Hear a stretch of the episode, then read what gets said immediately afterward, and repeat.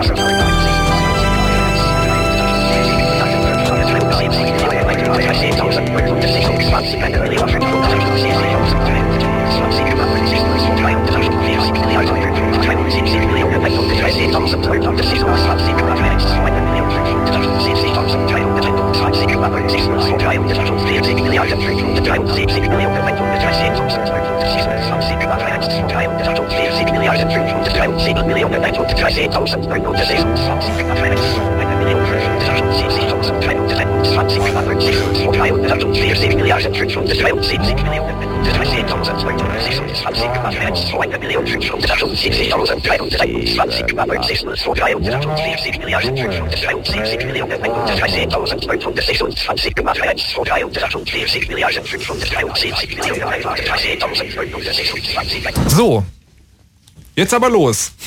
Guten Tag. Guten Abend. Mittwochabend, letzter Mittwoch im Monat, das heißt Chaos Radio. Ähm, denn die Leute, die hier mitmachen, machen dem Namen diesmal also wirklich alle Ehre. Das war, glaube ich, die am kürzesten vorbereitete Sendung, die ich jemals gefahren habe. Ich hatte nämlich ungefähr zwei Minuten. Aber jetzt sind sie alle im Studio. Scusi, Konstanze Kurz und Frank Rieger. Hallo.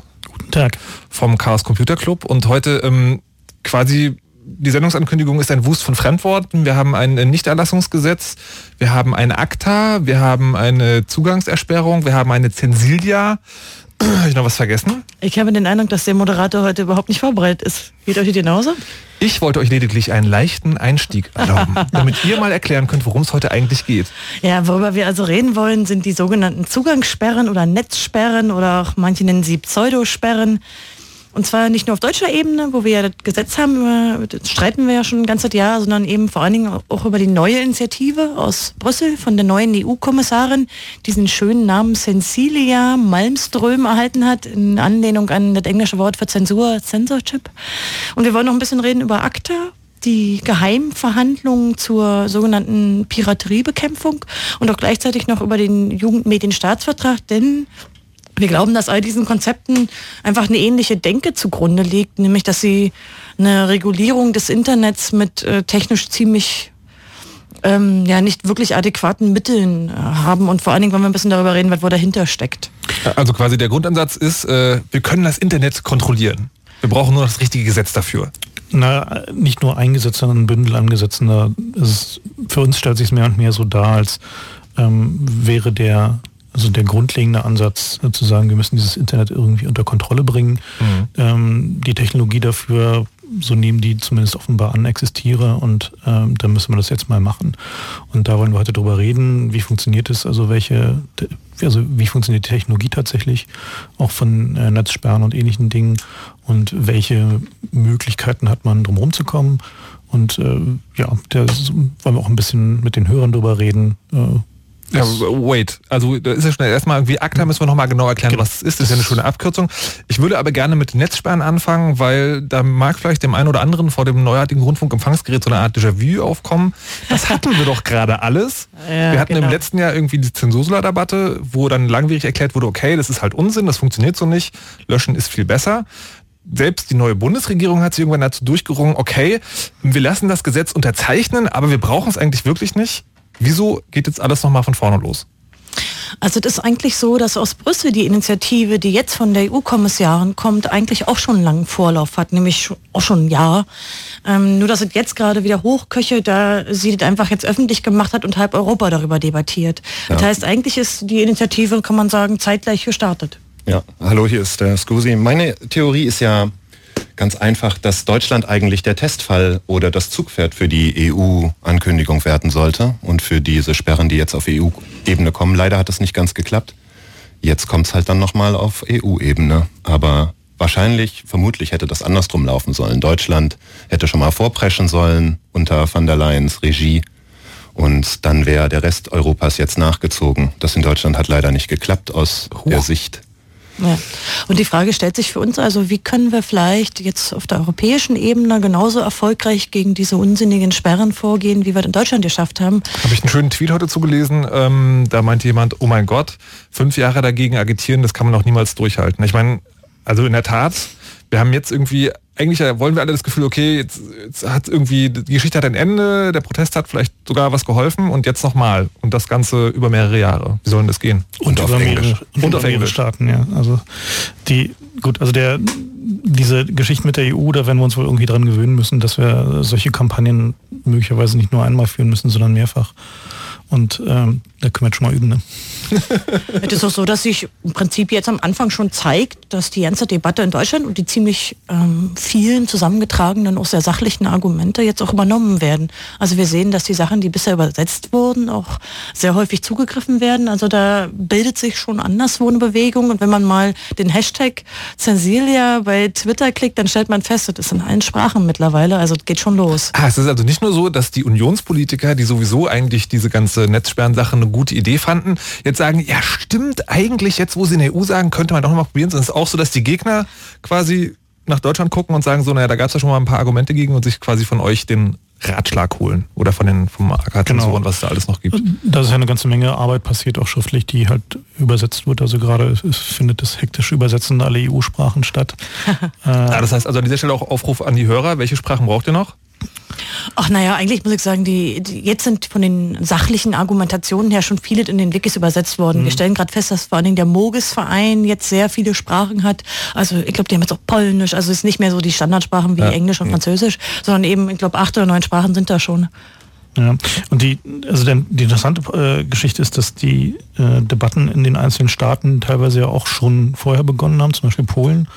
Äh, mhm. Da ist, ist, parallel eigentlich die Entwicklung, die in Deutschland passiert ist, da auch nochmal passiert, ohne dass hier jemand so richtig toll mitbekommen hat. Aber die Vernetzung passiert jetzt. Genau, die Vernetzung passiert jetzt halt eben dadurch, dass wir gezwungen sind, das auf EU-Ebene anzugehen ähm, wird diese, diese Debatte, denke ich mal, so die erste, wo es tatsächlich eben eine wirklich EU-weite Koordination der Aktivisten gibt. Es ist ja auch so, dass eigentlich, wenn man die, gerade den Artikel, den die EU-Kommissarin über die deutsche Frankfurter Allgemeine Zeitung veröffentlicht hat, wo sie begründet, warum wir diese Netzsperren brauchen, das ist dieselbe also wirklich haargenau dieselbe Argumentation, die wir von unserer ehemaligen Familienministerin kennen. Warum von brauchen wir denn Netzsperren? Erklär doch mal kurz.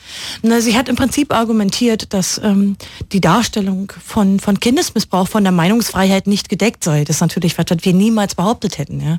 Also sie kommt mit den alten Argumenten, ja, dass zwar vielleicht äh, nicht immer sinnvoll ist, aber eben äh, notwendig sei, diese Sperren, da man ja angeblich nicht löschen könne. Also die Argumentation kennen wir halt schon. Okay, ich muss an dieser Stelle mal einwerfen, einwerfen. Ähm, ihr bemerkt, die Diskussion ist tatsächlich schon ein bisschen älter, wird quasi nochmal wieder aufgeholt. Trotzdem, wenn ihr jetzt gerade vom Radio sitzt und denkt, äh, okay, ich habe es nicht ganz genau verstanden, das ist kein Problem, denn dafür gibt es eine Telefonnummer. Jetzt anrufen. 0331 70 97 110. Die ihr natürlich auch wählen könnt, wenn ihr eure Meinung äh, kundtun wollt, weil ihr es entweder alles total fürchterlich findet oder denkt, ja genau, wir brauchen Netzsperren nicht nur in Deutschland, sondern EU-weit.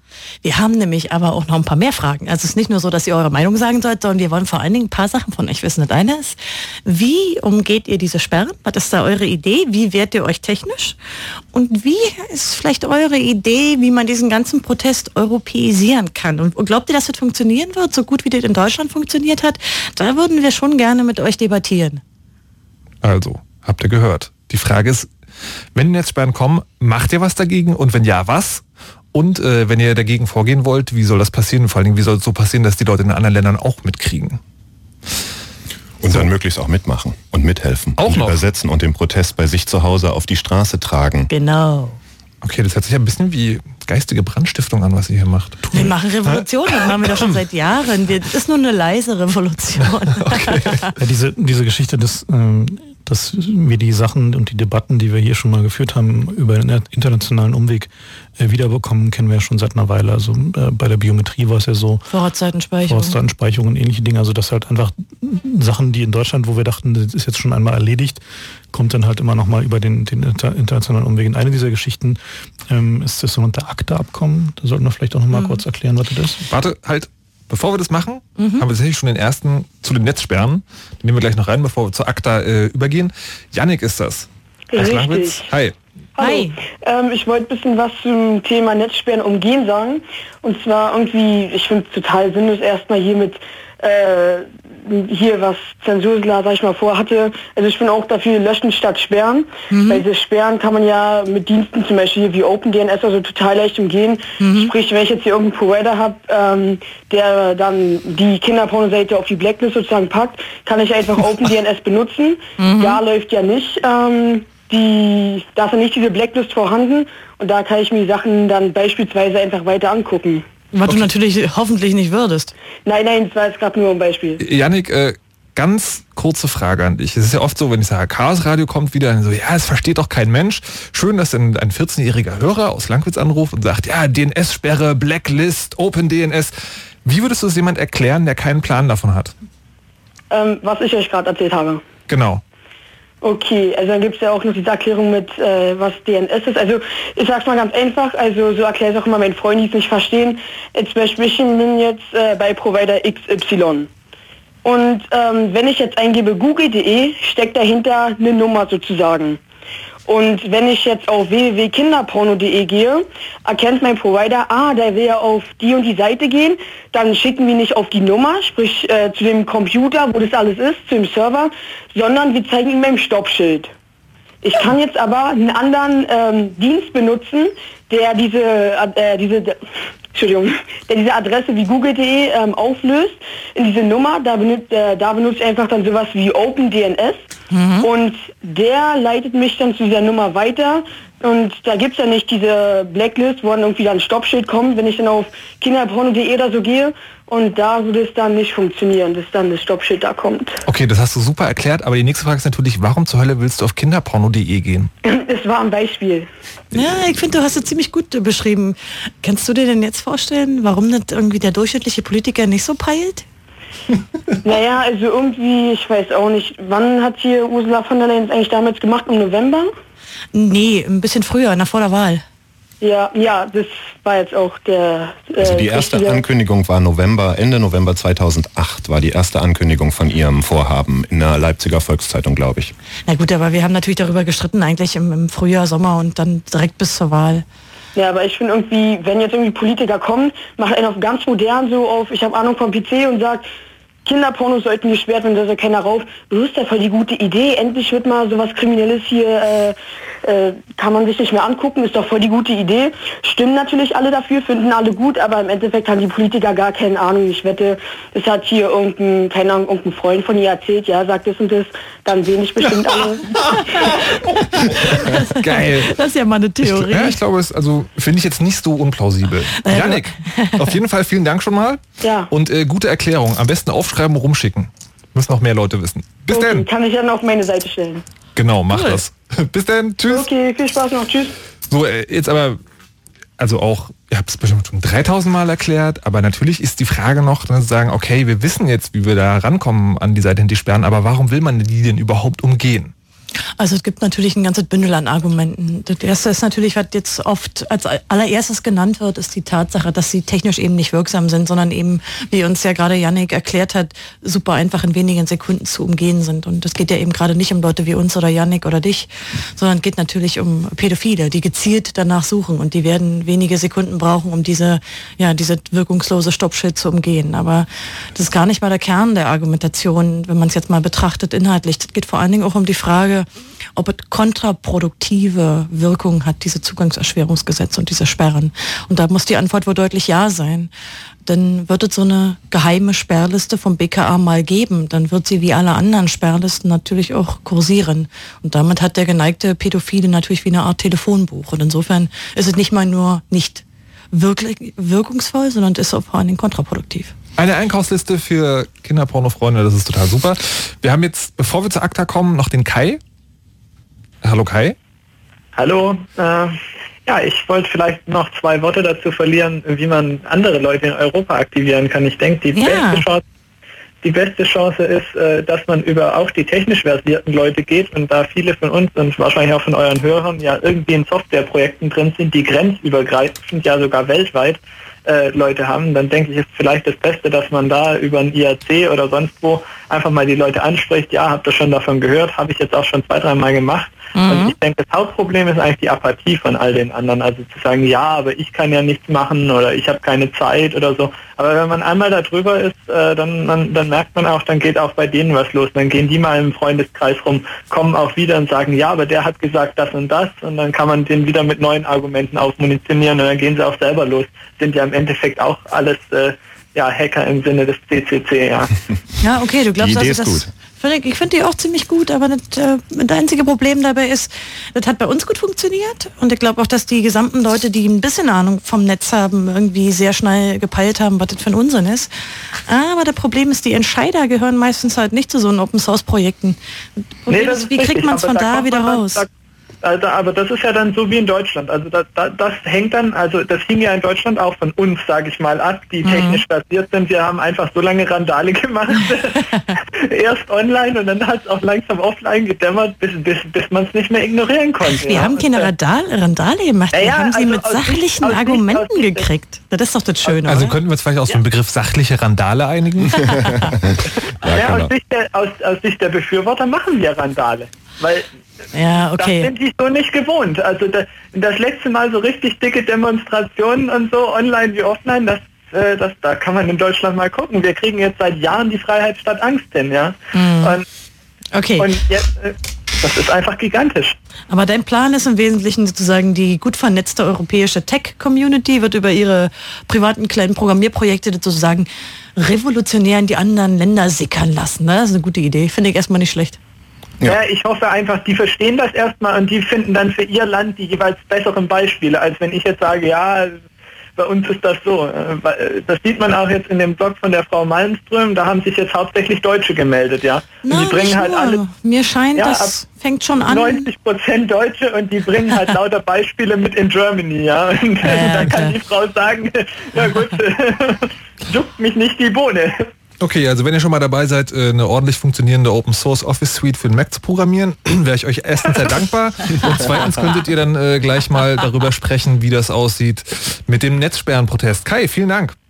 Bitte, gerne. Bis dann. Tschüss. Tschüss. So, also Netzsperren äh, sind die Leute anscheinend doch im Thema. Es ist weit verbreitet und es besteht auch Bedarf. Jetzt haben wir das nächste, was an den Start geht, ACTA. Mhm. Jetzt hätte ich gerne erstmal das mal ausgesprochen. Ich habe es vorhin versucht zu erinnern, ist mir missglückt. Weiß einer, was das heißt? Das heißt äh, Anti-Trade Counterfeining Agreement. Also es geht um die Anti-Piraterie. Also Anti-Counterfeiting Trade Agreement. Sag doch. sagen. Oh, habe ich Trade vergessen? Anti-Trade gesagt, was irgendwie ziemlich lustig ist. ja, das liegt daran, dass ich der Einzige bin, der hier nicht auf dem Display starrt, ja, wenn ich das mal anmerke. Guck mal, hier, hier, ist ein Display. Äh, Willst du drauf starren? äh, ja, sag's doch nochmal, damit es nicht richtig ist. Anti-Counterfeiting Trade Agreement. Genau. So, was ist das? Also das ist im Prinzip ein internationales Abkommen, also geht über die EU hinaus und dabei geht es zunächst um wirtschaftliche Interessen. Das heißt im Wesentlichen nicht nur urheberrechtliche Fragen, sondern tatsächlich auch Produktpiraterie und so weiter. Das heißt, es wird ein Abkommen, was derzeit geheim verhandelt wird, wo sich diese Staaten, die dort mitverhandeln, auf bestimmte Regeln und auch Sanktionen gegen etwa über zum Beispiel die Anbieter, aber auch gegen die einzelnen Benutzer äh, einigen wollen. Das heißt, in all diesen Ländern sollen bestimmte Standards gelten. Wobei es, ähm, also was man dazu sagen muss, ist, dass äh, das halt so lange, also 2006 oder so haben die angefangen zu verhandeln, das äh, flog halt ziemlich lange unter dem Radar. Ähm, Markus will nicht auf sein Display starren, äh, weil äh, nach außen hin sah es erstmal so aus, als würde da primär um irgendwie gefälschte Gucci-Handtaschen und so eine Sachen gehen. Also genau, also tatsächlich um, halt. um äh, sag mal so, naja, geistiges Eigentum in Produktform. Mhm. Äh, und dann erst nach und nach stellte sich raus, dass es halt dabei auch sehr wohl äh, um Fallsharing geht, um Privatkopie geht, äh, um das Recht halt, äh, ja, einen Internetanschluss zu besitzen weil zum Beispiel einer der, äh, der Dinge, die halt in den äh, mittlerweile geleakten, aus den geheimen Verhandlungen herausgelegten äh, Entwürfen stehen halt solche Sachen drin, wie dass äh, Internetprovider äh, nur dann davon ausgenommen sind, dass sie mithaften für Filesharing, was über sie passiert, wenn sie einen Mechanismus haben, Benutzer vom Netz abzuklemmen, wenn sich da einer von den äh, ja, Content-Mafia-Leuten drüber beschwert. So, das heißt also, die wollen halt es so bauen, dass die Unterzeichnerstaaten halt äh, ja, Netzsperren verpflichtend in ihre Gesetze aufnehmen müssen, wenn sie Bestandteil dieses Abkommens sein sollen. Und dass eben die Provider haften, das ist der zweite Punkt. Also Netzsperren jetzt äh, in dem Zensilia-Sinn oder im, nee, Sinn des, im Sinne von, sagen wir, wir, also dieses Three Strikes, was auch in Frankreich genau. gibt. Also wenn, wenn du dreimal ver, ver, wenn du dreimal verdächtigerweise erwischt wurdest, wie du eine fremde Datei, die dir gar nicht gehört, tauschst, dann wirst du einfach abgeklemmt. Für genau. immer? Nee, also in Frankreich ist es so, dass es eine gewisse Frist gibt. Aber okay. zunächst mal, ich glaube, das ist seit zwölf Monaten, da bin ich jetzt gerade nicht sicher. Dann, also da sind halt noch andere Grauseligkeiten drin, zum Beispiel, äh, dass die Staaten eigentlich vereinbaren wollten, dass digitale Datenträger und Computer an den Grenzen durchsucht werden dürfen, äh, um festzustellen, ob sich darauf äh, illegal getauschte Dateien befinden.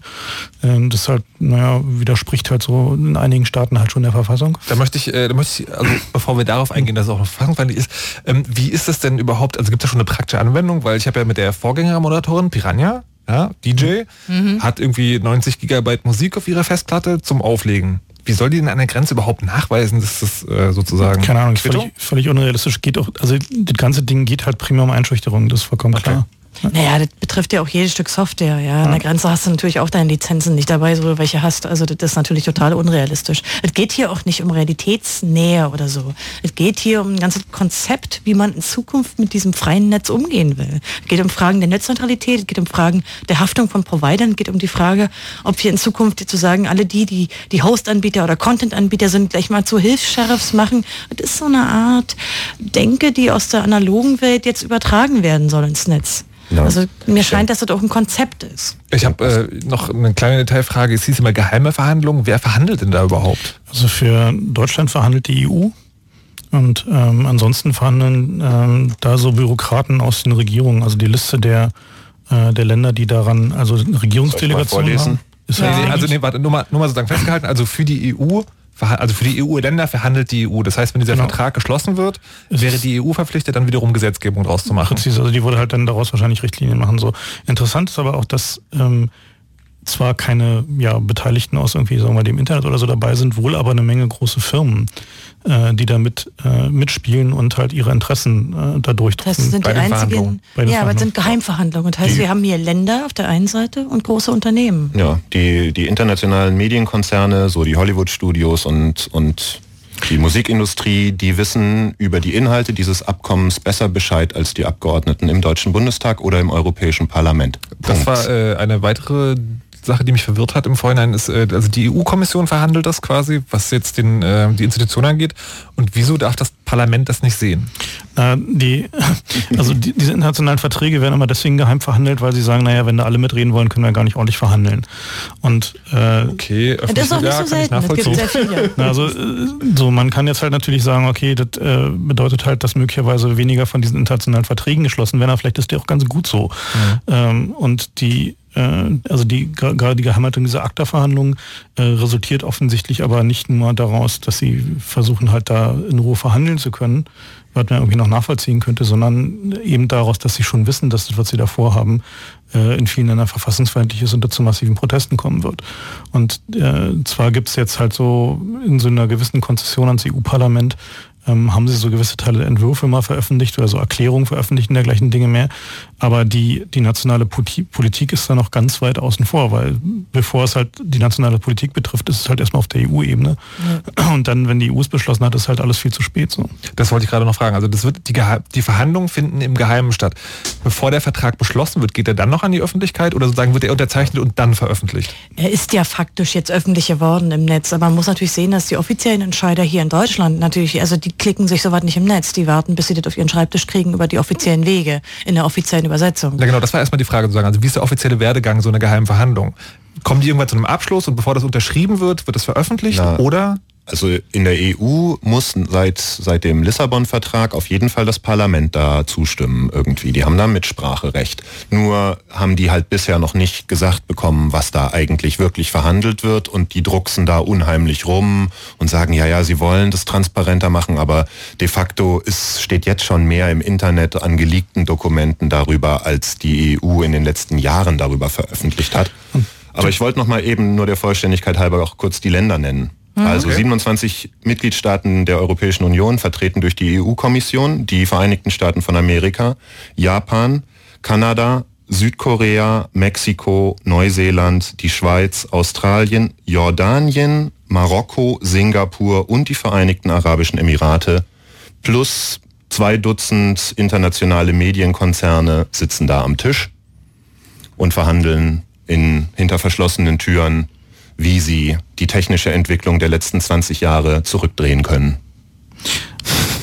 Also ja, darauf läuft es doch hinaus. Also ich meine. Also interessant, interessant daran ist halt, äh, sind die Argumentationslinien, die, mit denen sie dann halt in nationalen Parlamente gehen werden. Äh, weil alle diese Staaten sind ja Staaten, in denen äh, geistiges Eigentum in der Wirtschaft, zumindest nach Auffassung der Regierenden, eine große Rolle spielt. Und äh, die halt fürchten, dass sie da ja, äh, ins Hintertreffen geraten, wenn die Chinesen halt fröhlich weiter kopieren. Und also das ist halt so der, der Antrieb, den, mit dem sie halt an die Regierungen rangehen. Und äh, genauso wird es dann halt auch in den Parlamenten verkauft, dass sie sagen, ja, da sind jetzt zwar so ein paar Kröten dabei, aber wenn wir jetzt irgendwie gar nichts unternehmen, dann geht es unserer Wirtschaft noch viel, viel schlechter, weil die Chinesen kommen ja.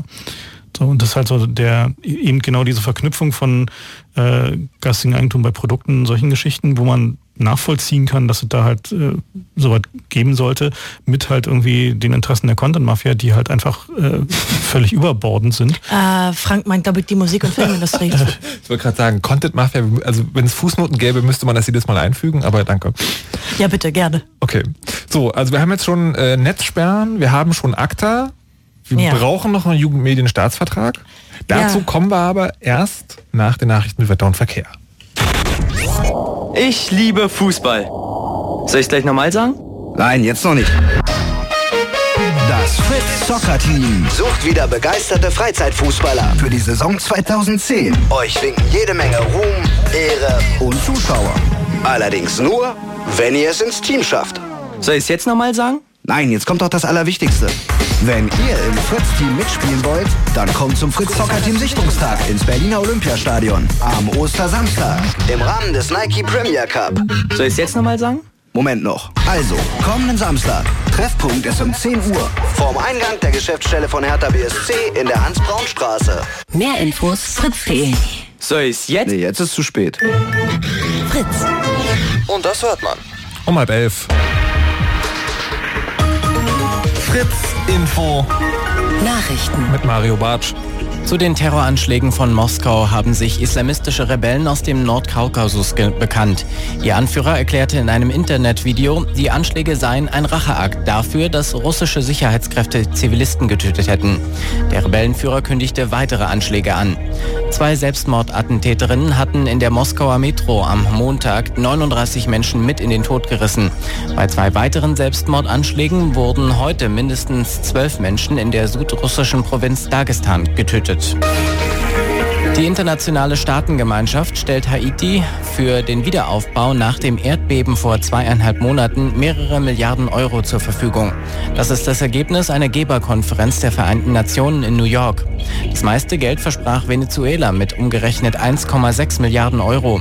Große Geldsummen sagten auch die EU und die USA zu. Bei dem Beben waren in Haiti rund 230.000 Menschen ums Leben gekommen und Hunderttausende obdachlos geworden.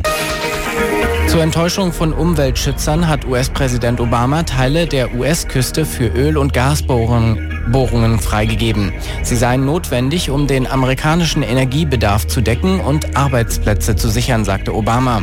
Er wolle auch alternative Energien weiter fördern. Betroffen sind die Ostküste am Atlantik und die Südküste am Golf von Mexiko. Sport.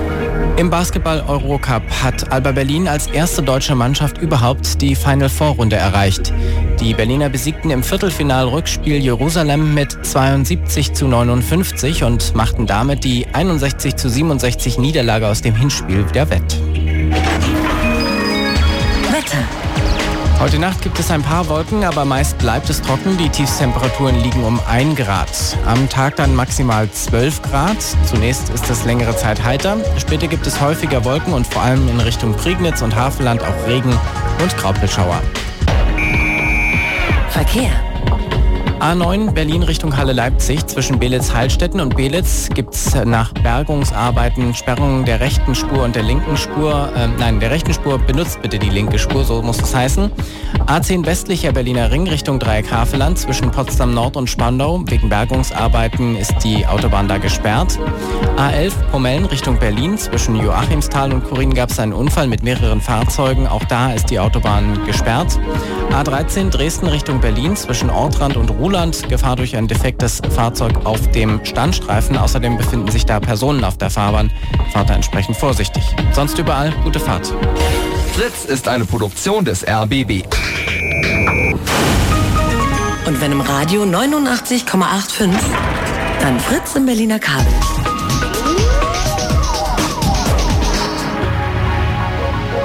Blue Moon. Die zwei Sprechstunden.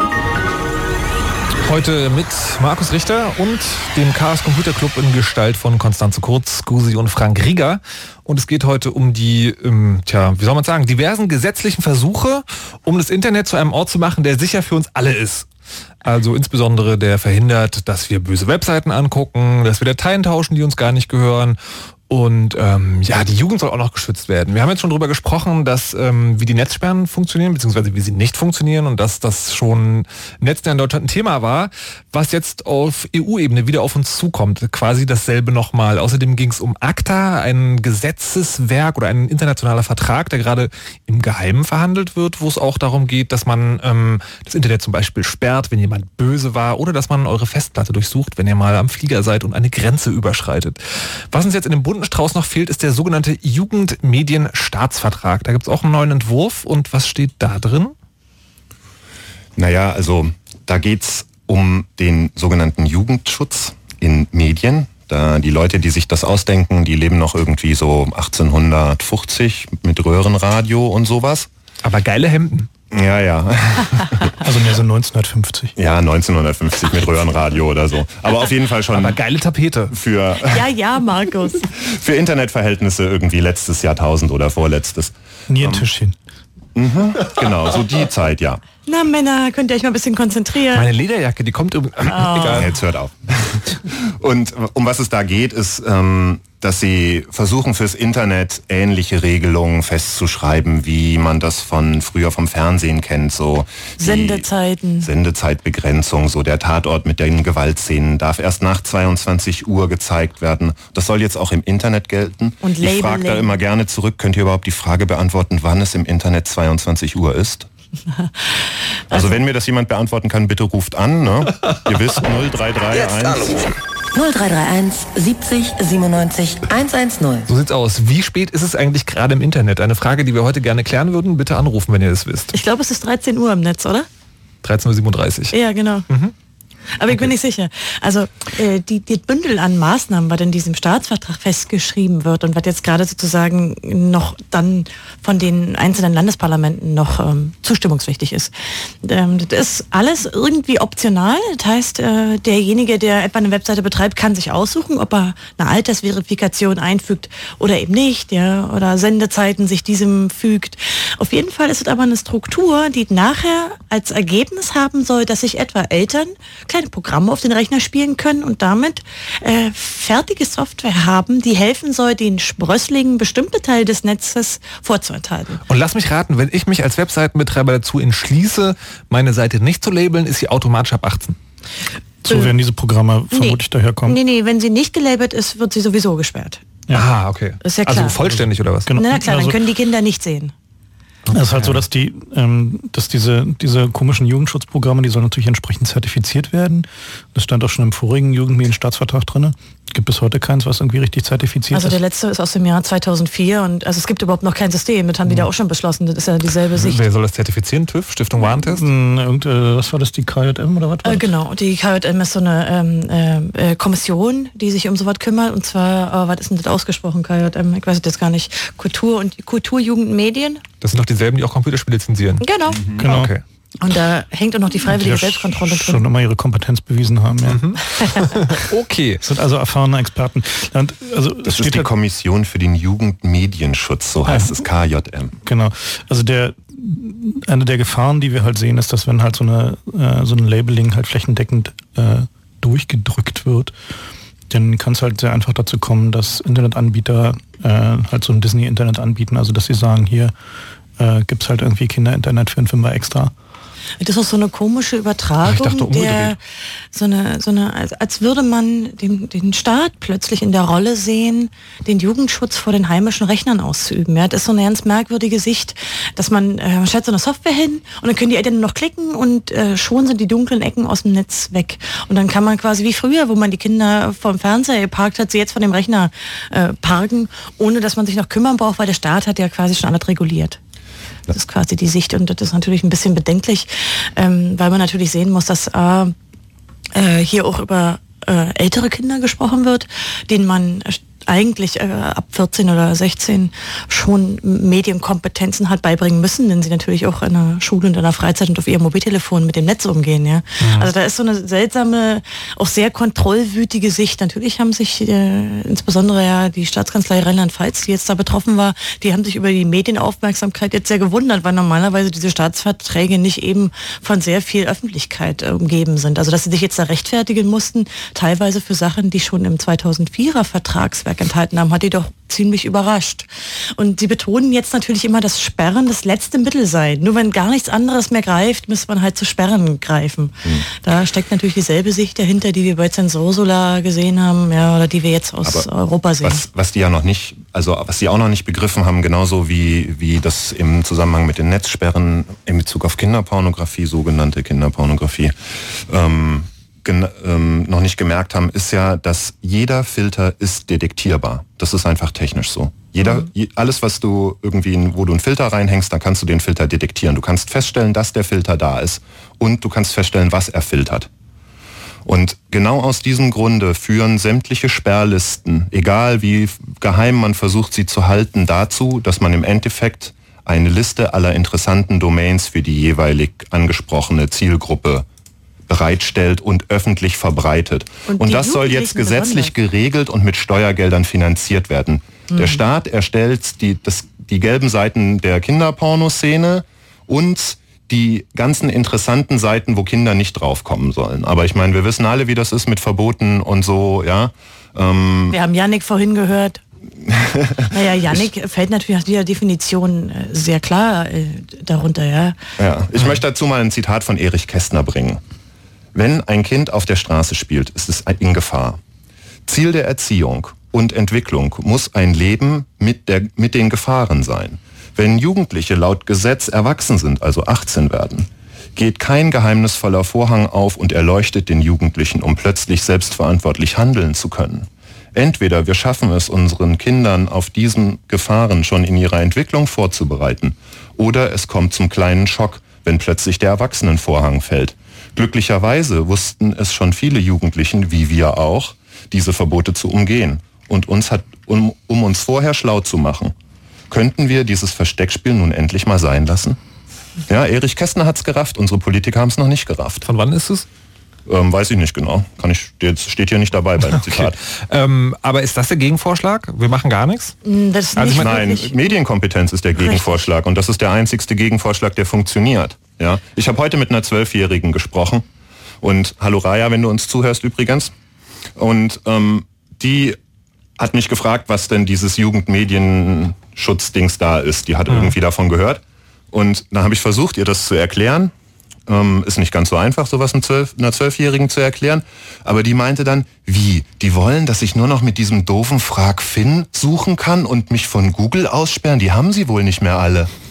Ja, also ich meine, ja, also wenn es verpflichten wird, ist natürlich auch klar, dass jeder, der bei Verstand ist, seine Webseite ab 18 raten wird. Schon, also für die Altersverifikation schon, damit er keinen Ärger kriegt und dass er nicht alle Kommentare äh, rausfischen muss, die eventuell jugendgefährdende Inhalte haben. Das heißt, es wird auch dazu führen, dass einfach schon aus der Bequemlichkeit halber die Leute ab 18 raten, weil sie keinen kein Ärger wollen. Das, ja, die, die bequeme Variante ist, deinen Blog nach sonst wohin zu verschiffen. Ja, das stimmt natürlich aber sozusagen nochmal äh, noch detailliert, wenn ich eine Webseite betreibe, wo möglicherweise fremde Leute Kommentare einstellen können oder irgend sowas in der Preislage, also quasi wenn ich einen Blog habe, mhm. dann äh, kann ich ja vorher nicht garantieren, was für Inhalte da reinkommen. Das heißt, ich müsste sie entweder ständig kontrollieren oder gleich sagen ab 18. Genau.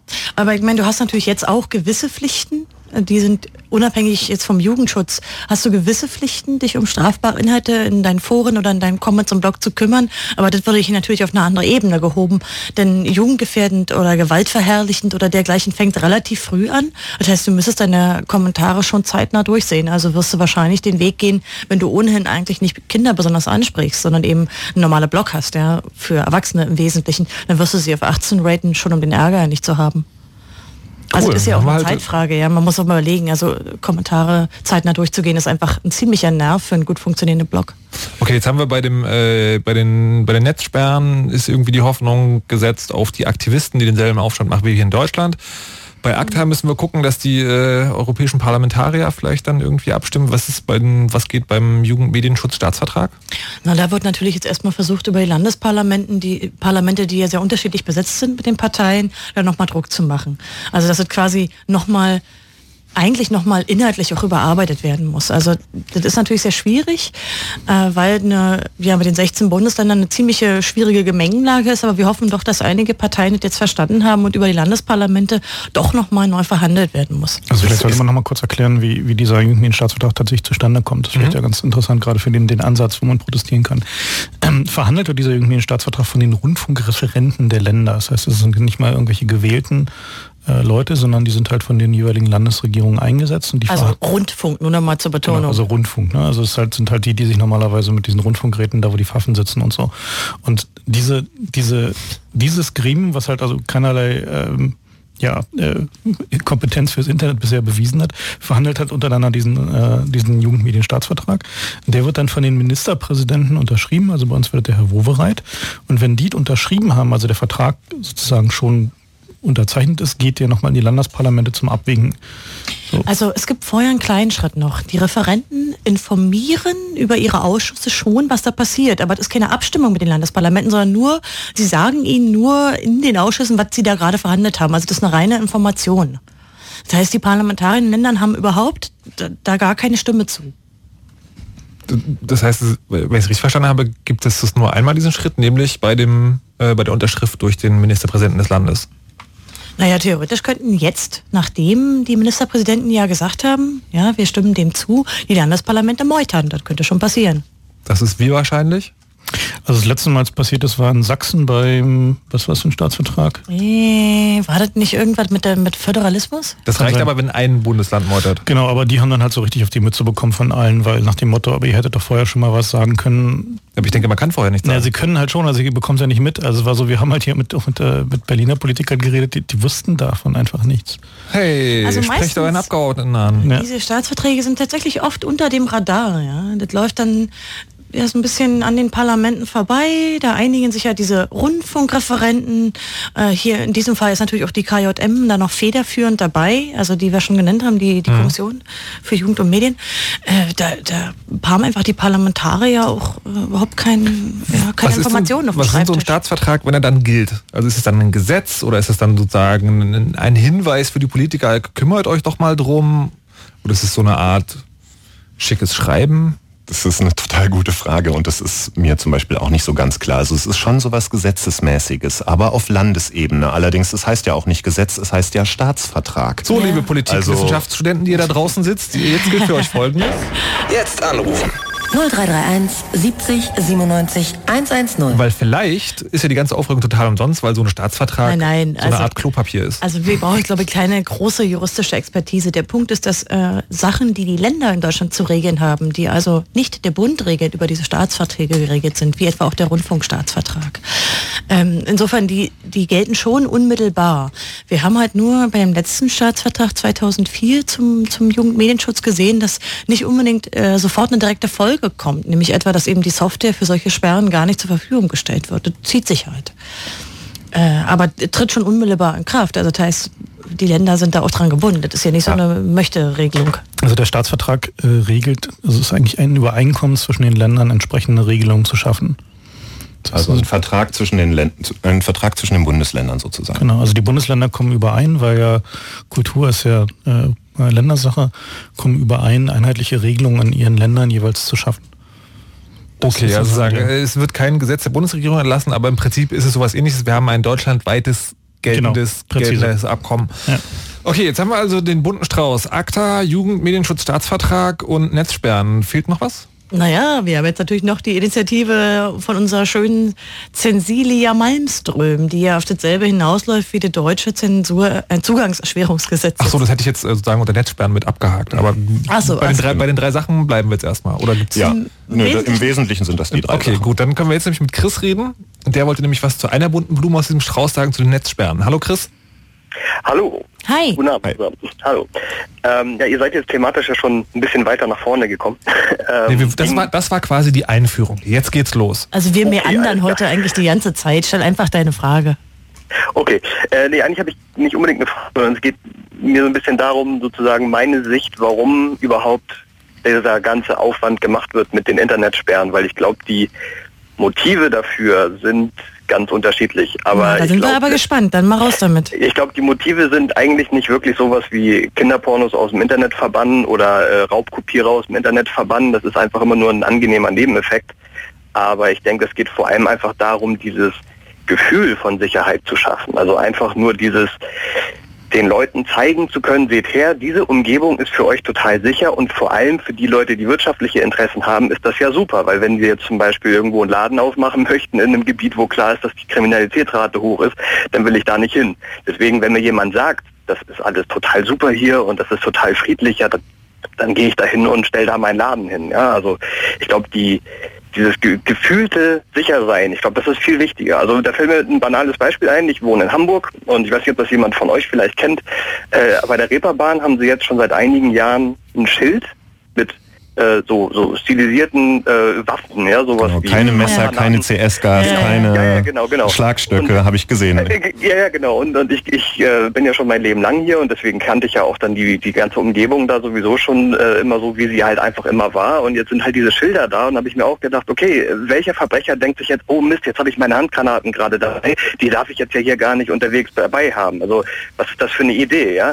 Aber Naja, aber die haben doch, ähm, warte mal, haben die nicht in der Reeperbahn ohne Videoüberwachung? Da müssten die doch eigentlich schon abgeschreckt sein. Wieso? Ja, das, das kommt noch hinzu. Die haben jetzt diese, diese, diese, diese Kameras da und dann Mhm. denke ich mir halt auch, okay, ihr könnt jetzt irgendwie den ganzen Leuten hier auf die Gesichter gucken, aber dass zum Beispiel solche Dinge passieren, wie, ich weiß nicht, ob ihr das mitbekommen habt, da hat mal irgendwie so irgend so ein Irrer, glaube ich, eine Frau vor die Bahn geschmissen äh, und stand da halt eben äh, überall ganz groß, ja, aber wir haben ja die Kameraaufnahmen und so, aber doch keiner verhindert, dass er diese Frau davor schmeißt. Naja Also, klar, also eine Videokamera hat sich noch nie. Äh, aber der, der Ja, Punkt ist genau. ja, du argumentierst jetzt so ein bisschen über diese Sicherheit und so ein bisschen so ein, so ein Wohlfühl-Internet oder meinst du, also schon ja, durchaus einen also- positiven Grund für diese Netzsperren? äh, ob das jetzt für mich persönlich positiv ist. Naja, ich meine, das ist ja eine positive Motivation, die du jetzt beschreibst, oder? Was sicher machen, zumindest subjektiv sicher nein, und ja, das- angenehm. Das ist das, was ich glaube, was die eigentliche Idee davon ist, das so zu machen. Dass ich das für richtig halte, das ist eine ganz andere Frage. Ich halte das für grundsätzlich vollständig schwachsinnig. Also ich bin selber auch Entwickler und äh, habe selber viel mit Technik zu tun, gerade natürlich auch viel mit Internet und, und so weiter. Und ähm, ich habe sogar noch, als die Sendung gerade angefangen hat, weil ich kenne ja noch die, die vorherigen Sendungen und dann hat ja vorhin der, äh, jetzt habe ich schon wieder seinen Namen vergessen, aber der war ja auf jeden Fall 14, der, der Janik. Junge, der vorhin Genau. Janik, genau. Und ich habe mir vorher noch gedacht, ich kenne 14, 15, 16-Jährige, die sind so Peach schon, die können mit Nmap umgehen, die können mit, mit äh, die sind teilweise auf der Shell schneller als ich. Okay, du kennst, Denk- äh, du kennst die alte Chaos-Radio-Regel, die ich gerade nur eingeführt habe. Oh, wie ist die denn? Die ist, wenn du einen Begriff verwendest, den möglicherweise, äh, wo der vergründete Verdacht besteht, dass er nicht verstanden wird, dann musst du ihn erklären. Was ist Nmap? Okay, äh, Nmap, ein Programm, um ähm, festzustellen, ja, ich sag jetzt mal, um das für die verständlich zu machen. Genau, es ist ein Portscanner. bedeutet Danke, so Scusi. ja, bedeutet so viel wie, äh, dass ich praktisch jede, jede mögliche offene Leitung an einem Computer einmal abklopfe, um zu gucken, ob sie gerade offen ist, ob ich vielleicht irgendwie Schindluder dann betreiben kann. Also man kann das auch zu positiven Zwecken benutzen, zum Beispiel Das mit eigenem Netz zu checken. das ist richtig. Ich erinnere mich nur an so, so äh, Diskussionen mit Felix oder anderem auch über die Hacker-Tools und äh, Oh ja, das war eine denkwürdige Sendung, da hast du natürlich ja, ja. recht. No, Nochmal wieder ein ganz anderes Thema. Nein, aber, aber was ich auf jeden Fall meine, ist, ähm, dass die Kids heute mit Sachen umgehen können, die ich in dem Alter auf jeden Fall noch nicht kannte. Und wenn ich mich an sowas erinnere, was, was die äh, Frau von der Leyen von sich gegeben hat, wo sie dann irgendwie meint, ja, das sind ja nur ganz versierte Benutzer, die damit umgehen können. es, ist, es ist wirklich Quatsch. Es ist völliger Unsinn. Ich bin zwar selber, würde ich zwar sagen, okay, ich bin technikaffin, ja, aber wenn ich Leute angucke, die ein bestimmtes Interesse haben, ja, also wirklich Leute, wo ich sagen würde, okay, die sind etwas einfacher gestrickt, ja, also ich sag mal, simplere Dann schaffen die das auch, ist schon klar, Ja. oder? Sie schaffen es trotzdem. Wenn derjenige Counter-Strike spielen möchte oder was auch immer, was er, was er machen möchte, er erreicht dieses Ziel ja trotzdem irgendwann. Meine Vermutung war ja auch, als ich gehört habe, dass bei diesem Jugendmedienschutz-Staatsvertrag irgendwie, dass sie darüber reden, da Filterprogramme und die Eltern sollen dann irgendwie den Internetzugang ihrer Kinder filtern. Meine erste Idee war ja, dass die Kids bestimmt dahergehen und dieses Programm irgendwie so umkonfigurieren, dass Papa irgendwie keine Recherchen mehr in Holland machen kann und Mama ihr Blog nicht mehr klicken kann, bis es eine saftige Taschengelderhöhung Und die gibt. Schwester kann YouPorn Weil nicht ich meine, mehr klicken. wer, wer konfiguriert denn die Videorekorder zu Hause und alles? Ja, das machen Ja, irgendwie die. Kids, nicht die Eltern, weil Mama weiß gar nicht, wie das geht. Und ich meine, wenn ich mir das angucke und dann Politiker höre, die sagen, ja, wir können den Tatort erst um 22 Uhr bringen, weil da ist eine Gewaltszene drin. Ey, ich meine, der Kleine, der schläft um 22 Uhr, aber der hat den Videorekorder programmiert. Das ist doch alles total balla balla, was die da machen. Ja, ja, also es ist halt auch, also da, da fällt mir gerade noch... Und im noch Internet wird das halt genauso laufen. Ja, da werden die Kids die Filter für die Eltern konfigurieren, bis es eine saftige Taschengelderhöhung gibt. Und das mit dem Labeling funktioniert ja sowieso nicht, weil wisst ihr, was da draußen im Internet heutzutage vor allem gelabelt ist? Irgendwelche Wortmeldungen hier im Studio oder am Telefon? Ich weiß gar nicht, worauf du hinaus willst. Na, ah, das- die einzigsten Seiten, die heutzutage im Internet gelabelt sind, sind Pornoseiten. Und wisst ihr, warum die gelabelt sind? Damit man sie besser findet. Und wisst ihr, warum die freiwillig ihre Seiten labeln? Weil sie gemerkt haben, dass ihnen das Traffic bringt. Naja, Und wisst ihr, was passiert, wenn sie jetzt staatlich verordnet alles labeln lassen? Das führt dazu, dass die Kids die wirklich interessanten Seiten, die sie nicht sehen sollen, viel schneller finden als ja, bisher. Ja, Scusi, natürlich ist, also das müssen wir glaube ich mal ein bisschen korrigieren. Es gibt natürlich auch äh, ein Jugendlabeling in vielen Ländern der Welt. Das gibt es schon. Und es gibt auch einige Projekte, die, wo man sagen kann, gerade für kleine Kinder mag das auch noch sinnvoll sein. Also sagen wir mal bis sechs oder acht. Aber er hat natürlich das? recht, wenn er sagt, dass im Wesentlichen das, das, Labeling über Pornseiten läuft. Ein Positiv-Labeling, dass du, äh, genau. also dass Webseiten, die halt äh, zertifiziert kindgerechten Content haben. Also nur weil sich Scusi jetzt hier in Rage redet. Also, äh, äh also was halt die, die, Seite von der Sendung mit der Maus halt nennen, äh, entsprechendes irgendwie äh, ist äh, gut ab null Jahren Label oder solche Dinge hat. Okay. Äh, das macht natürlich schon einen gewissen Sinn, so, also dass man da halt einfach einen. Ich finde, man muss auch stärker unterscheiden zwischen sehr kleinen Kindern, die man aber ohnehin auf keinen Fall alleine am Rechner lassen soll. Ja, man muss sich einfach überlegen, so wie man nicht wollte, dass das kleine Kind den Fernseher bedient, also will man natürlich den auch nicht alleine am Rechner lassen. War, aber war, war, du, du meinst irgendwie, Eltern sollen sich um ihre Kinder kümmern? Ja, ja. ja. Also zumindest bis vor einiger Zeit war das mal ein akzeptiertes die Konzept. haben ja heute einen eigenen Fernseher. Also. Äh, naja, also wer sein Kind, äh, gerade kleines Kind vom Fernseher parkt, ist für mich kein Stück besser. Ja, Vielleicht, äh, vielleicht Frank, du hast ja ein ganz gutes Konzept. Vielleicht willst du mal erzählen, äh, was, du, was du selbst für sinnvoll hältst. Ja, also bei uns ist es halt so, dass die, äh, es gibt halt einen öffentlichen Familiencomputer, der, der halt nicht irgendwie so, so steht, dass man da unbeobachtet drauf surfen kann. Äh, das ist also die also es ist halt immer sozusagen mehr oder minder wie gemeinsames Fernseh gucken, wenn man da klickt. Ähm, was halt dazu führt. Wie alt sind deine Kids? Äh, die sind äh, jetzt äh, 6, 13, 15 und äh, jetzt fängt natürlich langsam der Punkt an, wo sie dann halt auch einen eigenen Computer brauchen, klar. Mhm. So, also gerade die Älteren. Aber, aber dann sind sie schon medienkompetent, genau, wenn sie 15 sind. Genau, ja. ja. Das heißt also, da ist halt der, ähm, also der, genau diese, diese Hinführung zur, zur Medienkompetenz bedeutet eben auch, dass man sich darum kümmert. Also dass es halt zumindest nicht vollständig ignoriert wird, was da passiert. Also, das heißt halt nicht, diese ganze protektionistische, kontrollwütige, ja, dass sich der Staat diesen Dingen annimmt, ja, wenn man an unsere eigenen äh, ja, Kindheit und, und Jugendlich äh, in diese Zeit denkt, dann wird man schnell feststellen, naja Gott, also wir haben auch eine Menge Regeln übertreten, ja. Aber ja, also ich habe ich hab damals Sachen gespielt wie Doom und Quake und ja, also so wirklich Spiele. Äh, ich auch. Und die erste Platte, die ich hatte, war ja, die gut, Ärzte aber, aber 18. Das sollte grundsätzlich sowieso keiner spielen eigentlich. Lassen wir das jetzt mal außen vor. Aber ich habe die so bestimmte äh, Dinge auf jeden Fall, oder jeder kennt das ja eigentlich, man hat ja doch immer wieder mal mit Dingen Kontakt, die erstmal noch nicht wirklich seinem Alter entsprechen. Und meiner Meinung nach ist es eigentlich immer nur eine Frage, wie man von vornherein an das Ganze herangeführt wird, weil ähm, wenn ich mir jetzt halt so Dinge angucke, wie ähm, so bestimmte Leute, die ich damals gesehen habe, gegen die ich unter anderem dann auch solche Spiele gespielt habe, da hat man dann auch gesehen, welche jetzt diejenigen sind, die super in diese Kategorie Killerspielspieler passen oder halt jemand, der du einfach meinst, nur mal äh, Tötungssimulationssoftware? Ja, genau. Ah. Okay, jetzt, jetzt komme ich nicht um, äh, umhin, auch mal ein bisschen zu mir anderen. Das muss ich kurz einfügen, wo ihr gerade Killerspiele sagt. Ähm, es gab auf, auf nee, es, gab, es gab auf Golem nämlich einen äh, schönen Artikel, dass die US-Armee jetzt gerade anfängt, äh, das äh, Ausbildungsprogramm für ihre Rekruten umzu, äh, umzubauen, weil die hätten zu viel Computer gespielt, also insbesondere zu viele Killerspiele, was so die Oberen der US-Armee dazu führt, dass die Jungs ganz verweichlicht sind und keine Ahnung mehr davon haben, wie man kämpft. Fand ich beachtlich. Mhm, Habe ich auch gelesen. Ja, äh, das Interessante dazu ist sogar noch, äh, also ich bin jetzt gerade äh, in der Online-Spieleentwicklung. Also ich habe selber auch zwar nicht direkt als Entwickler, aber trotzdem habe ich immer ein bisschen Einblick darin, wie das so ein bisschen aussieht mit dieser Debatte Killerspiele und so weiter, weil wir da auch, ich kenne die nicht wirklich, aber wir haben auf jeden Fall auch so ein paar Leute in, in so ein paar Lobbys unterwegs, wo wir ein paar Dinge dann auch rausfinden können, wie das Ganze sich gerade so entwickelt. Und ähm, wir entwickeln jetzt auch bestimmte Sachen absichtlich so, dass da keine Diskussion entstehen kann. Also das heißt, wir beschneiden eigentlich von vornherein Konzepte, weil wir gleich wissen, das gibt eh nur Ärger. Also also ihr sorgt dafür, dass sie einen irgendwie ohne ohne nee, wie heißt das ab null Jahren freigegeben quasi. Ja, also weil das, die Sache ist ja, wenn ich wenn ich äh, sage, dieses Spiel ist ab 18 freigegeben, dann habe ich automatisch meine Zielgruppe um, um, um eine Menge beschnitten, die zwei Jahre jünger ist oder maximal zwei Jahre jünger ist als diese 18-Jährigen. Also mhm. versuche ich das Spiel auch für 16-Jährige zu machen. Mhm. Also genauso wie äh, heutzutage Filme so zusammengeschnitten werden, dass sie die 16er-Fassung so zusammenschneiden, dass sie für 12-Jährige um 20.15 Uhr gezeigt werden kann. Mhm. Ähm, und so funktioniert das auch. Ja, klar, wir sehen auch die Entwicklung, dass für den deutschen Markt teilweise anders produziert wird von den internationalen Spielefirmen. Das ist ja schon länger der Fall.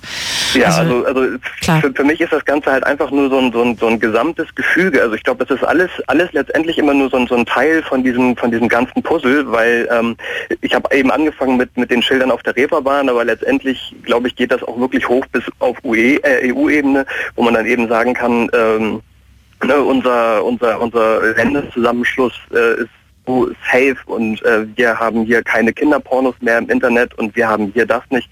Äh, ähm, und dann, dann äh, wird wahrscheinlich dann diese gefühlte Sicherheit dann für, für wirtschaftliche Interessen zwar nutzbar sein, aber ich glaube, alle anderen werden darunter leiden. Also beziehungsweise die Menschen gewöhnen sich über kurz oder lang dann wahrscheinlich da einfach dran. Okay. Äh, Chris? Ja. Vielen Dank. Ja.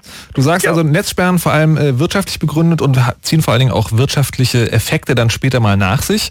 Wenn ihr auch was dazu beitragen wollt zum bunten Strauß von Netzsperren, ACTA und äh, Jugendmedienschutzstaatsvertrag, das war's, dann könnt ihr gerne anrufen. Eure Meinung jetzt anrufen. 0331 70 97 110. Fritz.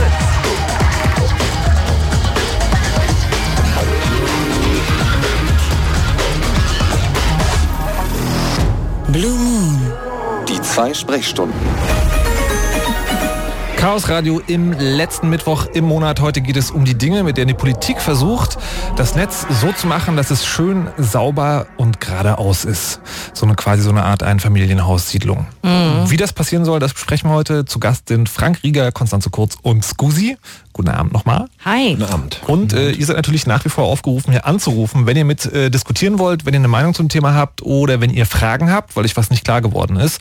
Und es geht ja letztendlich ist das große Thema heute Umgang der Politik mit Netzthemen oder mit sagen mit dem bösen Internet, was ganz frei und wild ist. Und dazu will uns auch der Thomas was sagen. Hallo Thomas. Einen wunderschönen guten Abend wünsche ich euch. Hi. Ähm, ja, ich würde ganz gerne mal einsteigen in der Diskussion nochmal zum Jugendmedienstaatsvertrag zurückkommen. Mhm.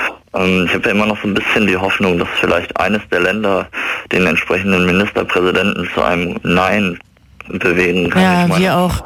Es, es, gibt ja, äh, ich muss gestehen, ich bin, äh, sollte vielleicht meine politische Herkunft äh, dazu sagen, ich bin Liberaler. Hm, ich bin bei den Julis ziemlich aktiv. Ähm, ich habe da bei der CDU ziemliche Bedenken, dass es da einen Ministerpräsidenten geben wird, der da Nein kriegt. Aber wenn die SPD sowieso gerade mal dabei ist, sich mal ernsthaft zu überlegen, ob das mit ihrer Netzpolitik äh, Verhaltensweise in den letzten Jahren das Richtige war, dann wäre vielleicht ein Schritt in der Richtung zu sagen, wir stimmen diesem äh, Jugendmedienstaatsvertrag nicht zu. Vielleicht schon mal so mhm. der erste Schritt. Ich weiß nicht, ob es eines der SPD-Länder geben wird, die in der Lage sind, das Ding aufzuhalten. Aber ich mir so überlege, das Abstimmungsverhalten bei diesem Staatsvertrag dürfte wahrscheinlich ähnlich sein wie im Rat. Also wenn Na, glaubst du denn noch, glaubst du, dass die Liberalen äh, eventuell in den Ländern, wo sie an der Regierung beteiligt sind, nicht vielleicht auch noch? Sie haben sich ja sehr klar geäußert. Ja, also, ja, also ich meine, ich habe in Niedersachsen dafür Lobbying gemacht. Ich habe also, als das rausgekommen ist, schon mit den entsprechenden Leuten direkt hier in Niedersachsen telefoniert, ja, ähm, okay, ähm, die und? dafür zuständig sind und die sagten mir dann, die, also das war, wie ihr vorhin gesagt habt, das ist erstmal irgendwie völlig unterm Radar mhm. und da kann man man denen teilweise echt nicht mal einen Vorwurf machen, weil das eben ein Geheimklüngel da ist.